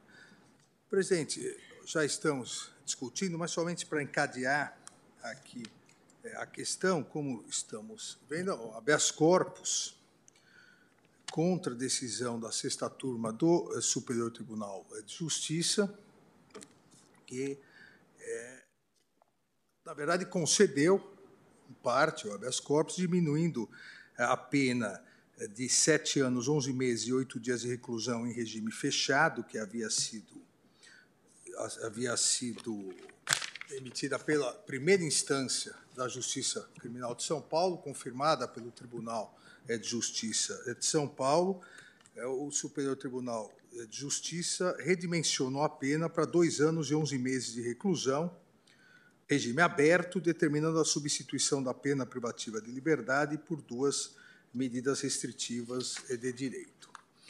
No voto, e essa, obviamente, é a questão mais importante, é, no voto do ministro é, relator, ministro Sebastião, é que ficou vencido por quatro votos a um, mas no voto dele, ele traz é, essa importante questão do perfilamento racial e, pro, à época, ele propôs a nulidade, ficou é, vencido, e aí, com a maioria, é, diminuiu, aí a turma é, a sexta turma diminuiu a pena, como eu anteriormente me referi. Inclusive, na, na própria emenda, eh, ele ficou vencido, mas continuou como redator do acórdão, e na própria emenda, emenda perdão, ele colocou.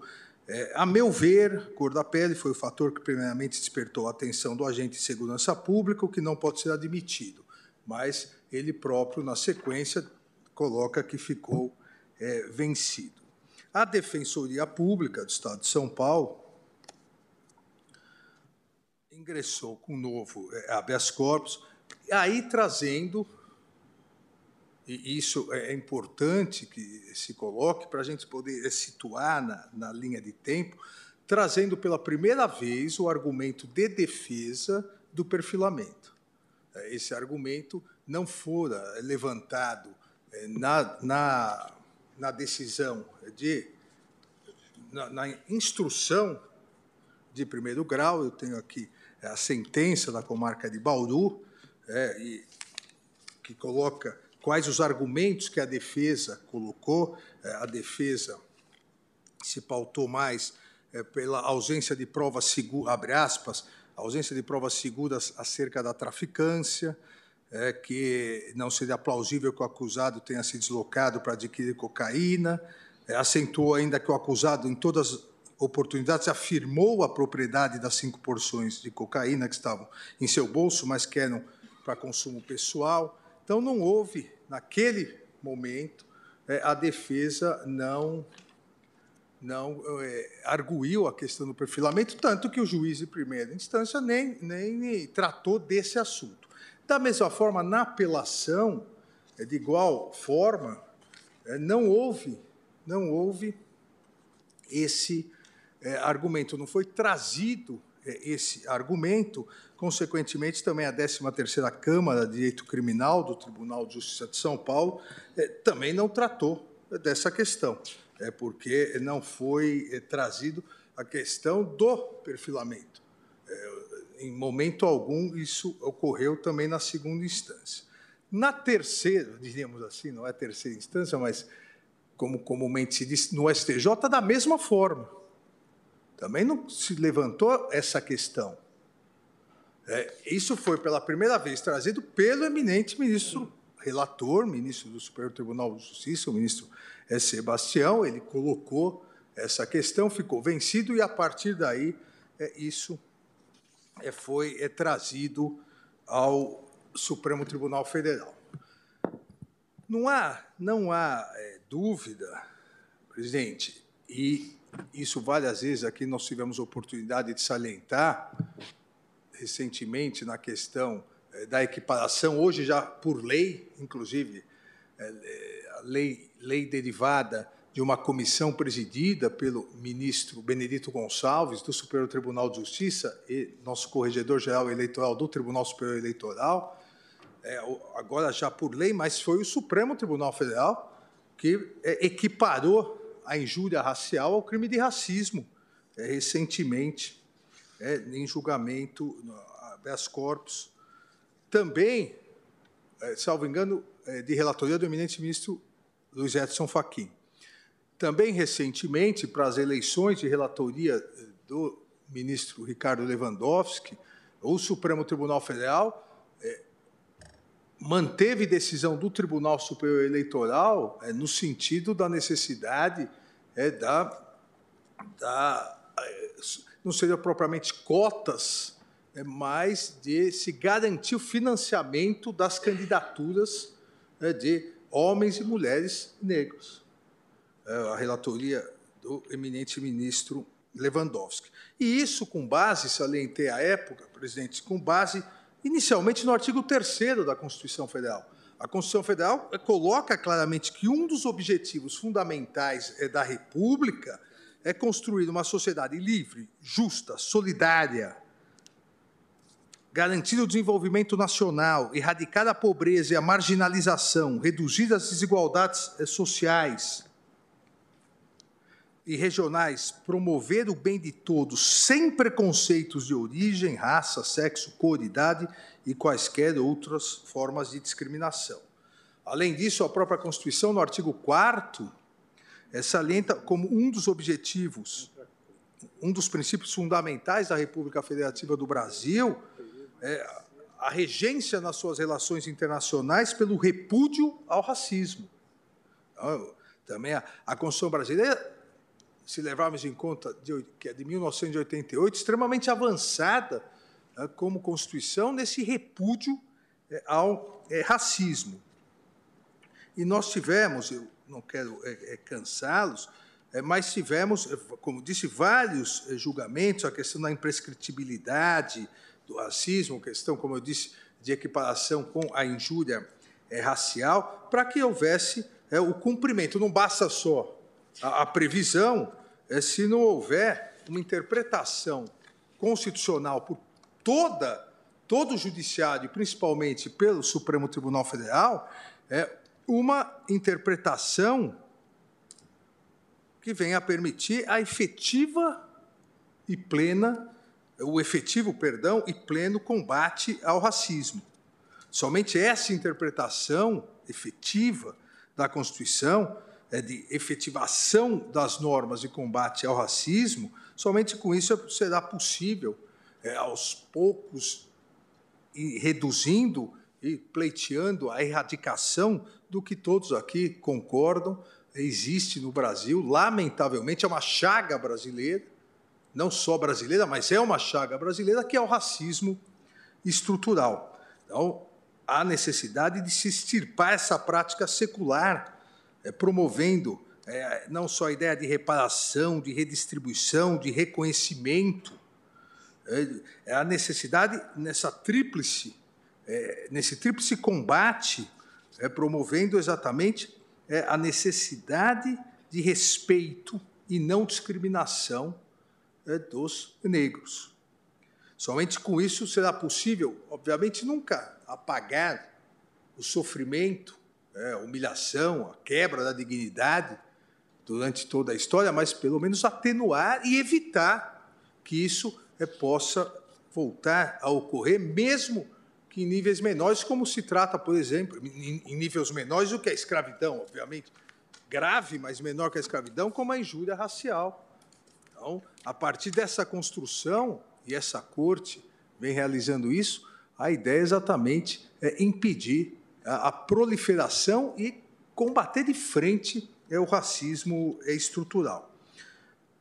Em todos esses julgamentos, destacamos a Convenção Internacional sobre todas as formas de discriminação racial, que, apesar de ratificada pelo Brasil em 68, só ingressou no nosso ordenamento jurídico após a redemocratização é, no governo do presidente Sarney. O mesmo Pacto de São José da Costa Rica, é, que também prevê essa necessidade é, de combate à discriminação por qualquer motivo, inclusive diz por motivo de raça.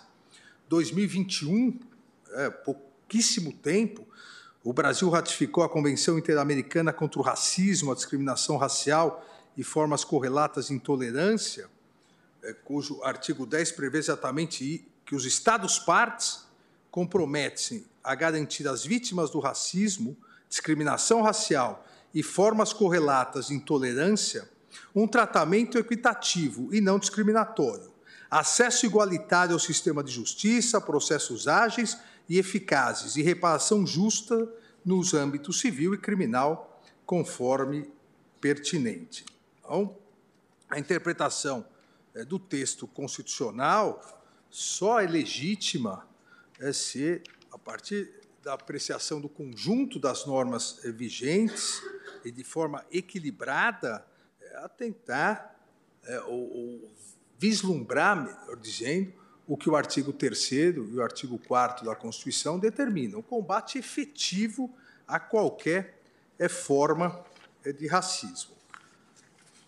E uma das formas, uma das formas é, de racismo, é, e uma forma grave de perpetuação do racismo estrutural, é exatamente o perfilamento racial é de pessoas afrodescendentes. É, há é, um documento é, das Nações Unidas, produzido exatamente nesse sentido, e fazendo uma comparação entre como vários países vêm combatendo isso, e que o prefácio desse documento foi escrito pela alta comissária para os direitos humanos, Michelle Bachelet, é que não só não só definiu o perfilamento racial, mas também colocou quais os, os maiores problemas em relação a isso.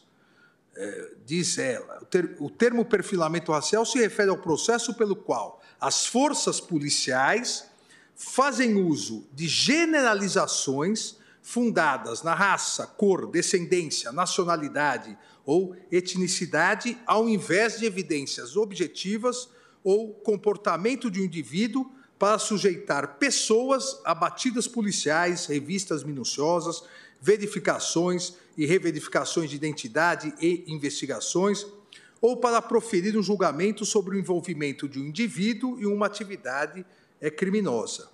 Então, aqui o, a questão mais importante, as forças policiais fazem uso de generalizações fundadas, para o que nos interessa no caso concreto, é na raça e seguindo aqui nesse prefácio, é, se diz na alta comissária da ONU que a prática de perfilamento racial viola uma série de princípios e direitos fundamentais estabelecidos no direito internacional dos direitos humanos. Esses incluem o princípio da não discriminação e da igualdade perante a lei, assim como o direito à proteção igual pela lei, por sua natureza, o perfilamento racial se afasta do princípio básico do Estado de Direito, de que determinações referentes à aplicação da lei devem ser baseadas na conduta de um indivíduo, não em sua filiação a um grupo étnico, racial ou nacional. E mais, o que já é comprovado é, hoje, já em, em grandes estudos de segurança pública, e aqui consta também, é que o perfilamento racial é considerado uma ferramenta de policiamento ineficaz, visto que, na maioria das vezes, é um fracasso é, na prevenção do crime. O que, de fato, tem feito é alienar comunidades visadas devido à atenção policial intensificada, que acaba minorando a confiança dessas comunidades nas forças policiais e exacerbando as tensões entre a polícia e as comunidades que são alvo dessa prática. E isso é realmente comprovado, não só no Brasil, mas no mundo todo, a, a ineficácia é, de, da adoção é, ilegal, inconstitucional, ilícita do perfilamento é, racial.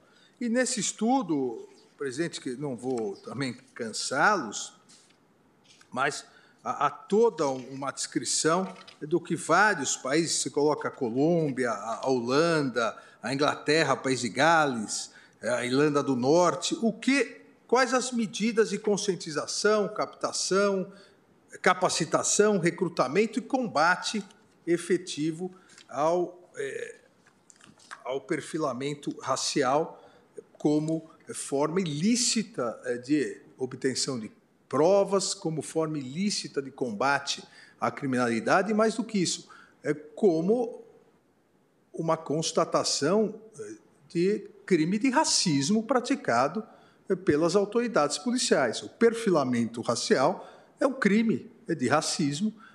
Aquele é que o pratica está praticando as elementares do tipo penal de racismo.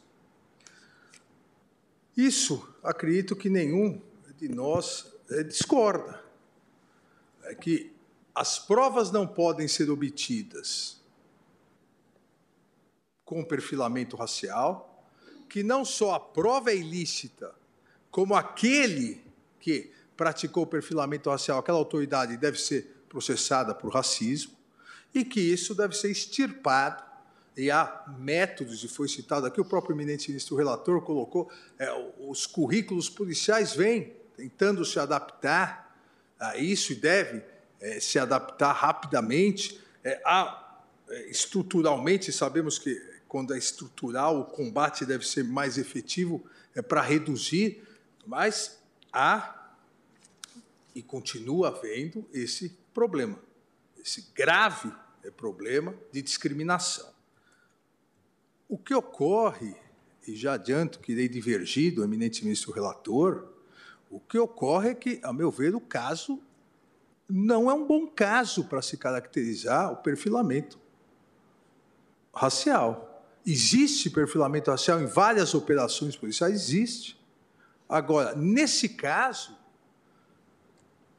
há provas de que ocorreu. Veja, o subjetivismo é uma coisa. A afirmação, como fez, com a devida vênia, o eminente ministro Sebastião, de que, a meu ver, houve, porque sempre há, é outra coisa. Por isso que eu iniciei dizendo, a defesa não alegou isso, em momento algum, em primeira instância a defesa não alegou isso em momento algum na segunda instância na apelação. A defesa não alegou isso no Superior Tribunal de Justiça. Somente essa questão foi levantada quando, no voto vencido do ministro Sebastião, se colocou essa questão.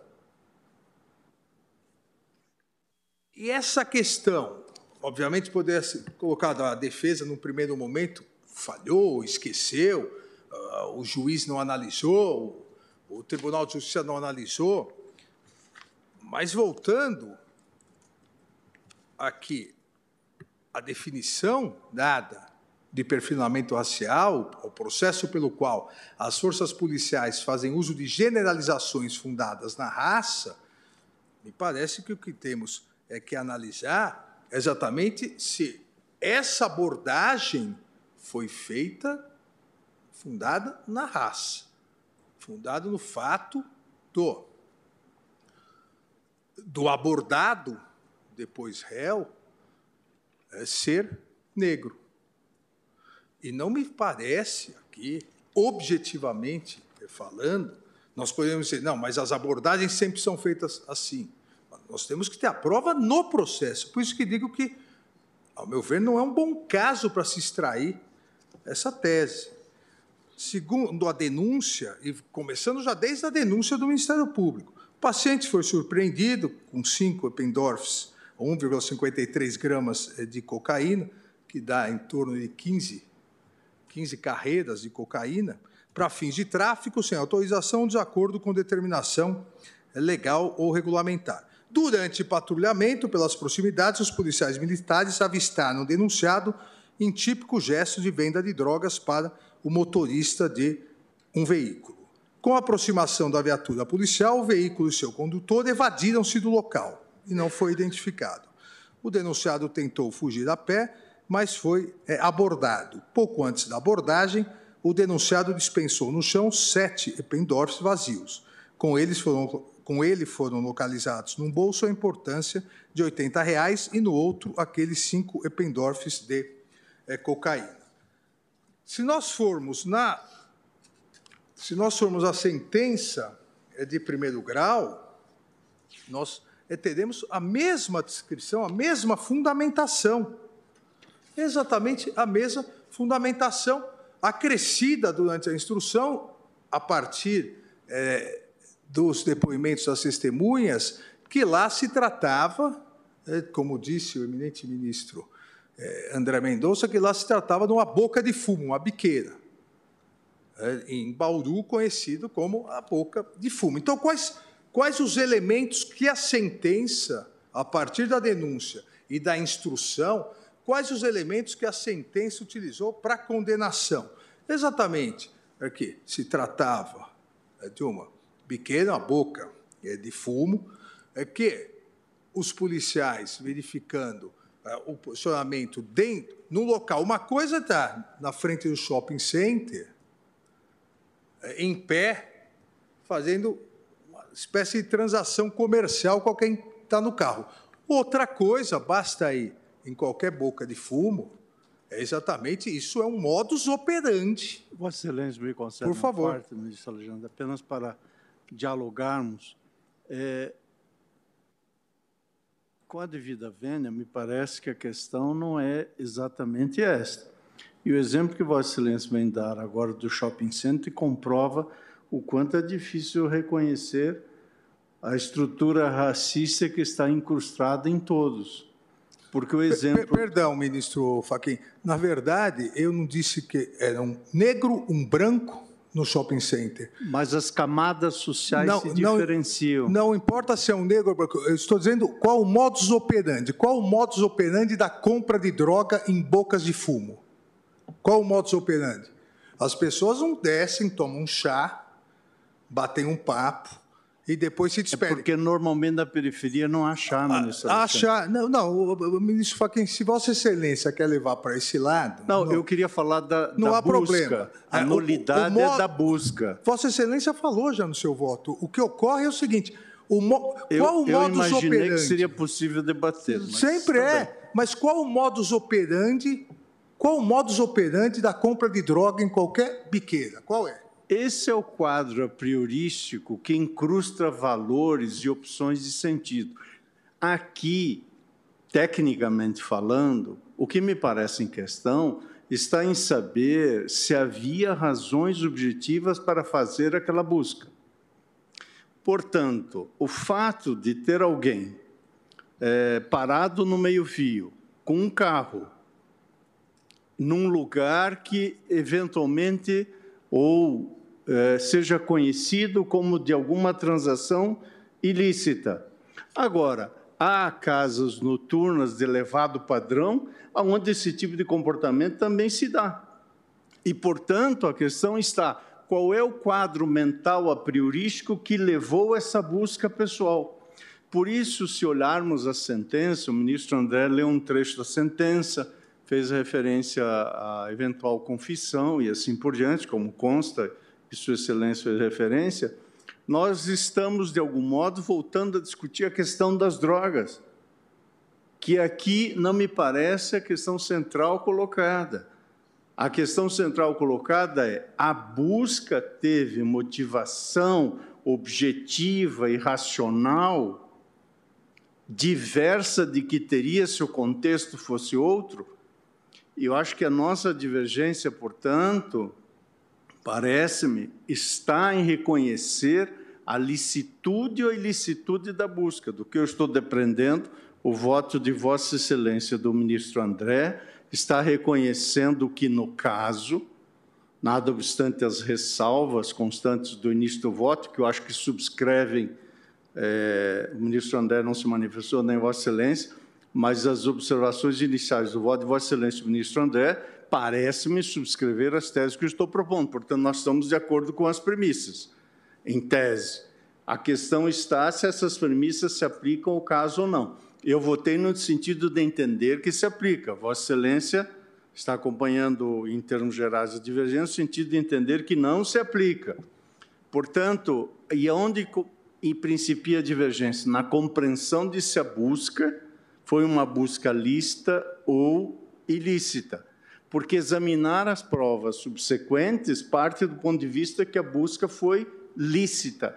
E, portanto, eu só que, eh, fiz a intervenção pedindo escusa a Vossa Excelência para interromper o voto de Vossa Excelência, é, apenas para pontuar onde principia a divergência que estou, obviamente, tentando captar do voto de Vossa Excelência. Muito obrigado pela parte e peço escusa por interromper o voto de Vossa Excelência.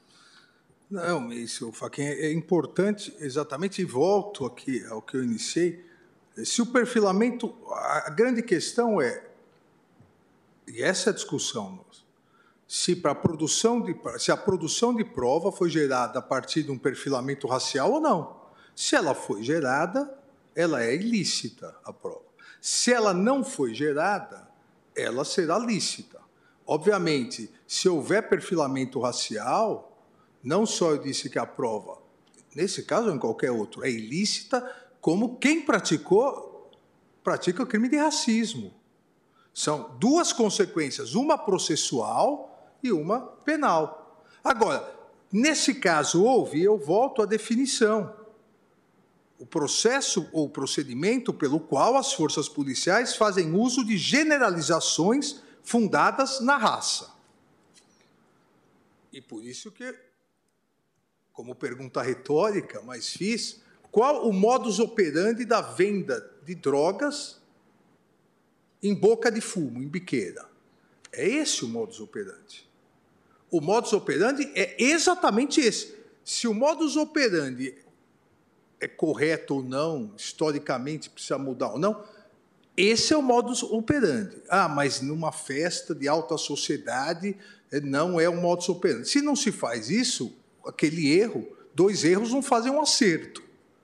Agora, o modus operandi, seja em Bauru, seja numa cidade satélite aqui do Distrito Federal, seja no Rio de Janeiro, seja em Paraisópolis, em São Paulo, é exatamente esse o modus operandi da venda de drogas. O carro chega, é, quem vende a droga vai até o carro, vai com pouca quantidade, vende, pega o dinheiro e sai. O outro carro chega e, e assim e por diante. Esse é o modus operandi. Para o modus operandi, não importa se o vendedor ou o comprador é homem, mulher, branco ou negro. Esse é o modus operandi. Diversa hipótese. Sim. Ah, mas em utilizando esse modus operandi, se o motorista do carro fosse branco e o vendedor fosse branco, a polícia não teria abordado se essa prova estivesse nos autos, é perfilamento. Mas não é essa prova nos autos. O modus operandi de venda de droga no país todo, na verdade no mundo todo, é esse. É o, no varejo. Então, a partir disso, a partir desse modus operandi, qual a sequência? E isso está, e exatamente por isso fiz questão de me referir que isso não foi salientado em primeira instância, nem em segunda instância, porque se fosse o Ministério Público poderia ter, dentro do contraditório, colocado outras provas, como, por exemplo, não, esse não é o modus operandi, o Ministério Público comprovaria com não sei quantos boletins de ocorrência, inquéritos policiais, que esse é o modus operandi. E, na sequência, o protocolo policial, que consta aqui na denúncia, nas provas, na sentença e no acórdão. A polícia toca a sirene, giroflex e vai fazer a abordagem. Esse também é o modus operandi policial. Isso é, é o que foi feito. Em nenhum momento o próprio réu disse que saiu de alguma forma é desse modus é, operandi. Eu leio a declaração é, do réu, olha, é paciente, que foi preso e processado criminalmente por furto e roubo, que saiu da cadeia em janeiro de 2016, que não foi agredido em decorrência de sua prisão, que é solteiro, mas tem um filho de 16 anos que mora com a mãe, que trabalha como cabeleireiro e tem um salão caseiro e atua em sua própria residência, que tem renda aproximada de R$ 1.500, que é usuário de cocaína desde 18 anos, que é residente na Vila Industrial e frequenta um ponto de venda de drogas existente naquele bairro próximo da Rua Santa Teresa, que, como disse, foi até a biqueira comprar cocaína. Mas o, o que importa aqui é que não só os policiais, mas também o réu, olha, é paciente, concordam que aquele ponto, aquele local é um ponto de venda de drogas. Então, ah, por que, que a polícia abordou? Porque aquele ponto em Bauru é conhecido como ponto de venda de drogas. E o modus operandi a ser realizado, modus operandi de venda de drogas. Então, esse Se é o permite, ponto. ministro Alexandre. E naquela noite, na madrugada, foram presas várias pessoas vendendo drogas também. É por, é por isso é, que eu disse: se a defesa tivesse alegado perfilamento na primeira instância, o Ministério Público poderia ter dito. Não, foram outras tantas pessoas presas aqui também. É, não há aqui, não há como se afirmar que foi preso porque a polícia olhou, viu uma pessoa negra, foi lá e prendeu. Ela não estava, a pessoa não estava encostada no muro, num local que não é tradicionalmente conhecido como ponto de droga. Estava fazendo o modus operandi. Eu e concordo com o eminente ministro relator, eu não sigo adiante dizendo que, pelo fato de ter sido apreendida a droga, isso legitima eventual busca ilícita. Não. O que me parece legitimar aqui, é nos termos é do artigo 244 do Código de Processo Penal, é exatamente isso. É, não é fato notório no processo que era um ponto de venda de drogas, uma boca de fumo ou uma biqueira, como queira, e que o procedimento foi o procedimento usual de compra e venda e o procedimento usual da polícia tocando a sirene e indo abordar o veículo e a pessoa que estava vendendo. Então, isso é, é o usual. É, o que gerou a suspeita, a fundada suspeita na polícia de atuar? O modus operandi regular numa boca de fumo. É assim, o ministro André bem lembrou, é assim é como esse caso, vários outros foram presos no mesmo, num período mais elástico, porque é uma boca de fumo.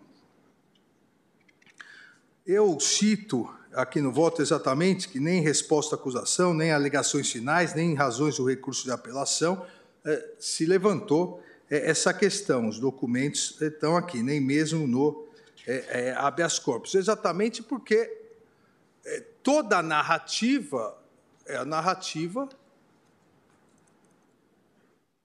padrão de venda de drogas no varejo, né? de venda de drogas é no, no varejo, não, obviamente, a venda de drogas é no atacado.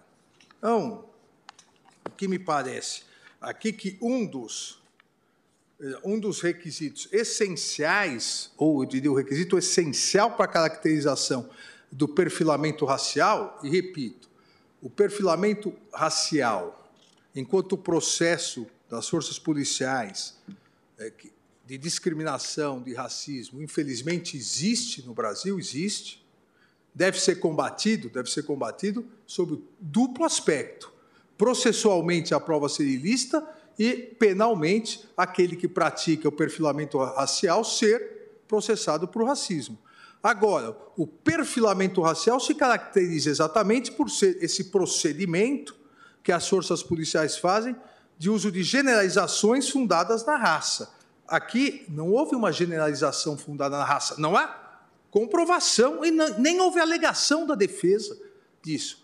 Aqui houve, sim, é, o local é um local da prática de ilícito, da venda de drogas, e o procedimento foi um procedimento assim é, realizado. Então, por isso, pedindo todas as vênias ao eminente ministro é, relator, eu entendo que não foi, não é o caso de se declarar prova ilícita. É, não há, nesse caso, não há nenhuma prova, nem a própria defesa produziu prova durante toda a instrução. Veja, não há não é nem só que o Ministério Público não pôde é, contestar ou contraditar e o juiz e o tribunal não puderam analisar. A própria defesa não produziu prova, não alegou isso.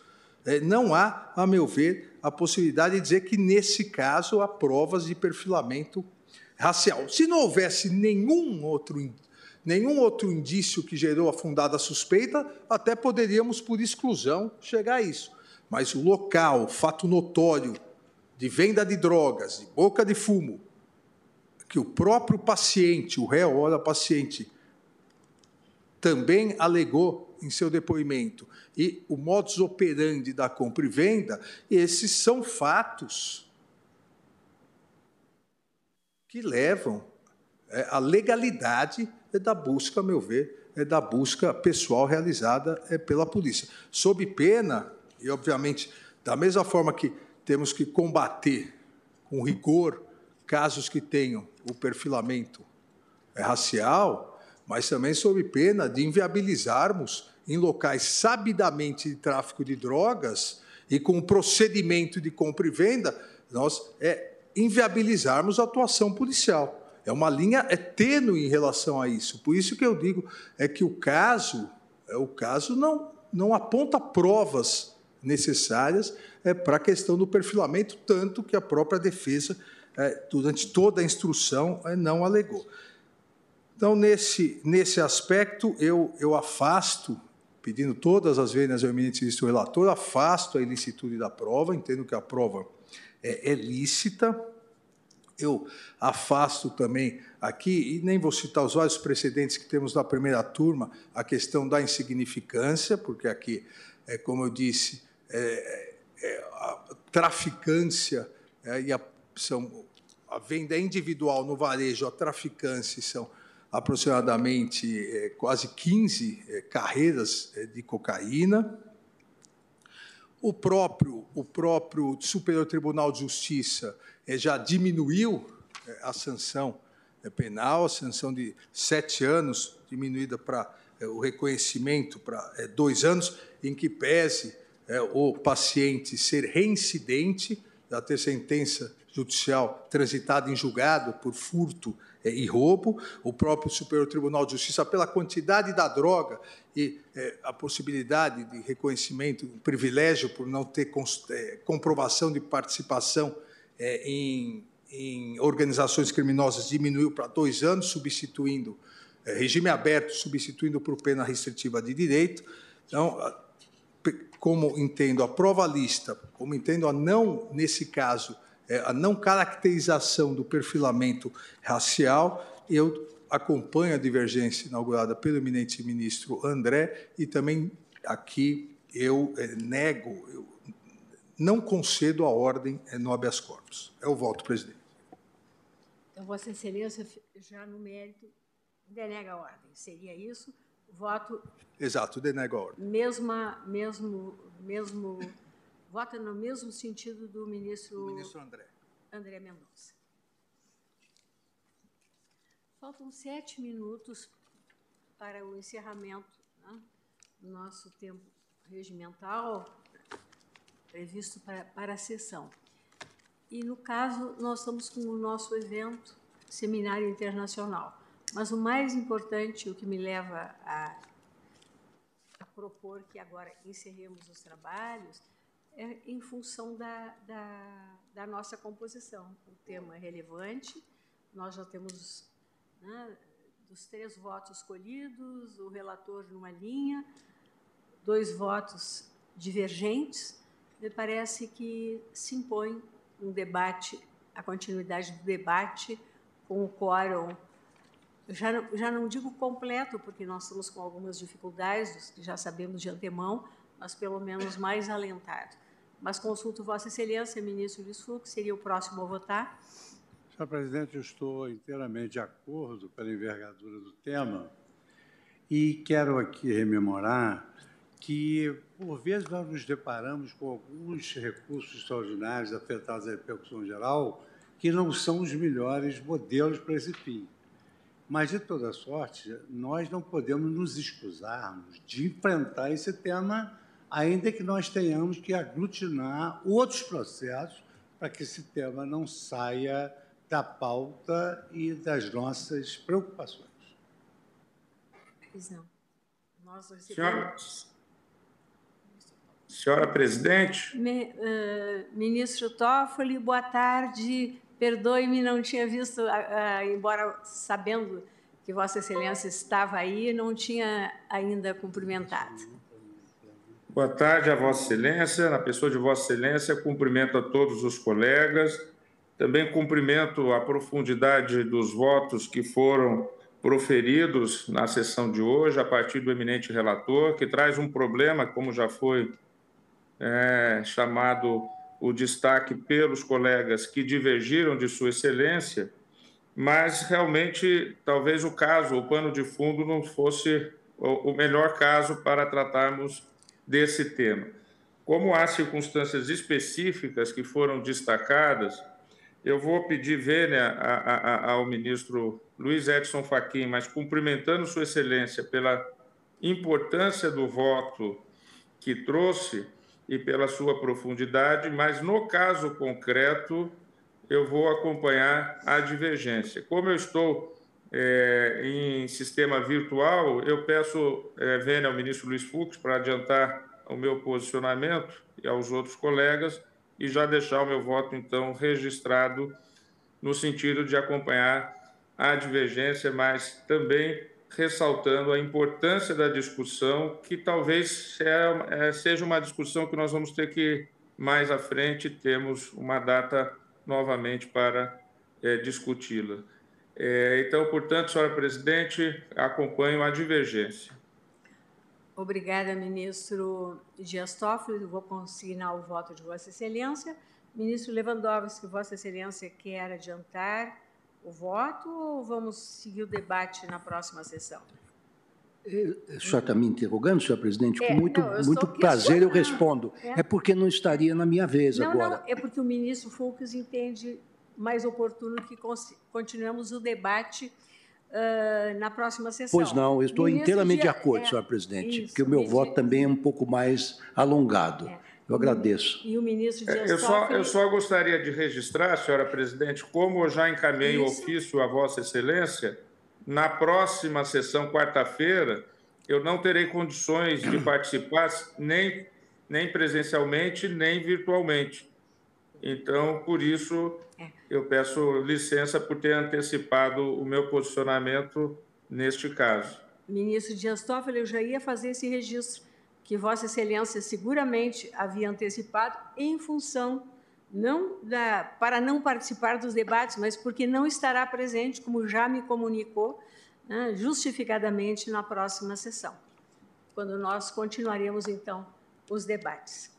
Eu proclamo o resultado provisório, que após o voto do eminente relator, não conhecendo do habeas corpus, mas concedendo a ordem de ofício para o fim de declarar a nulidade da revista pessoal e dos demais atos processuais que dela advieram e determinar, por conseguinte, o trancamento da ação penal originária e dos votos dos ministros André Mendonça e Alexandre de Moraes e Dias Toffoli, que denegavam a ordem, o julgamento foi suspenso. Para ter continuidade no próximo dia 8 de março. Agradeço a presença de todos, desejo um ótimo final de dia, declaro encerrada a sessão. Muito obrigada.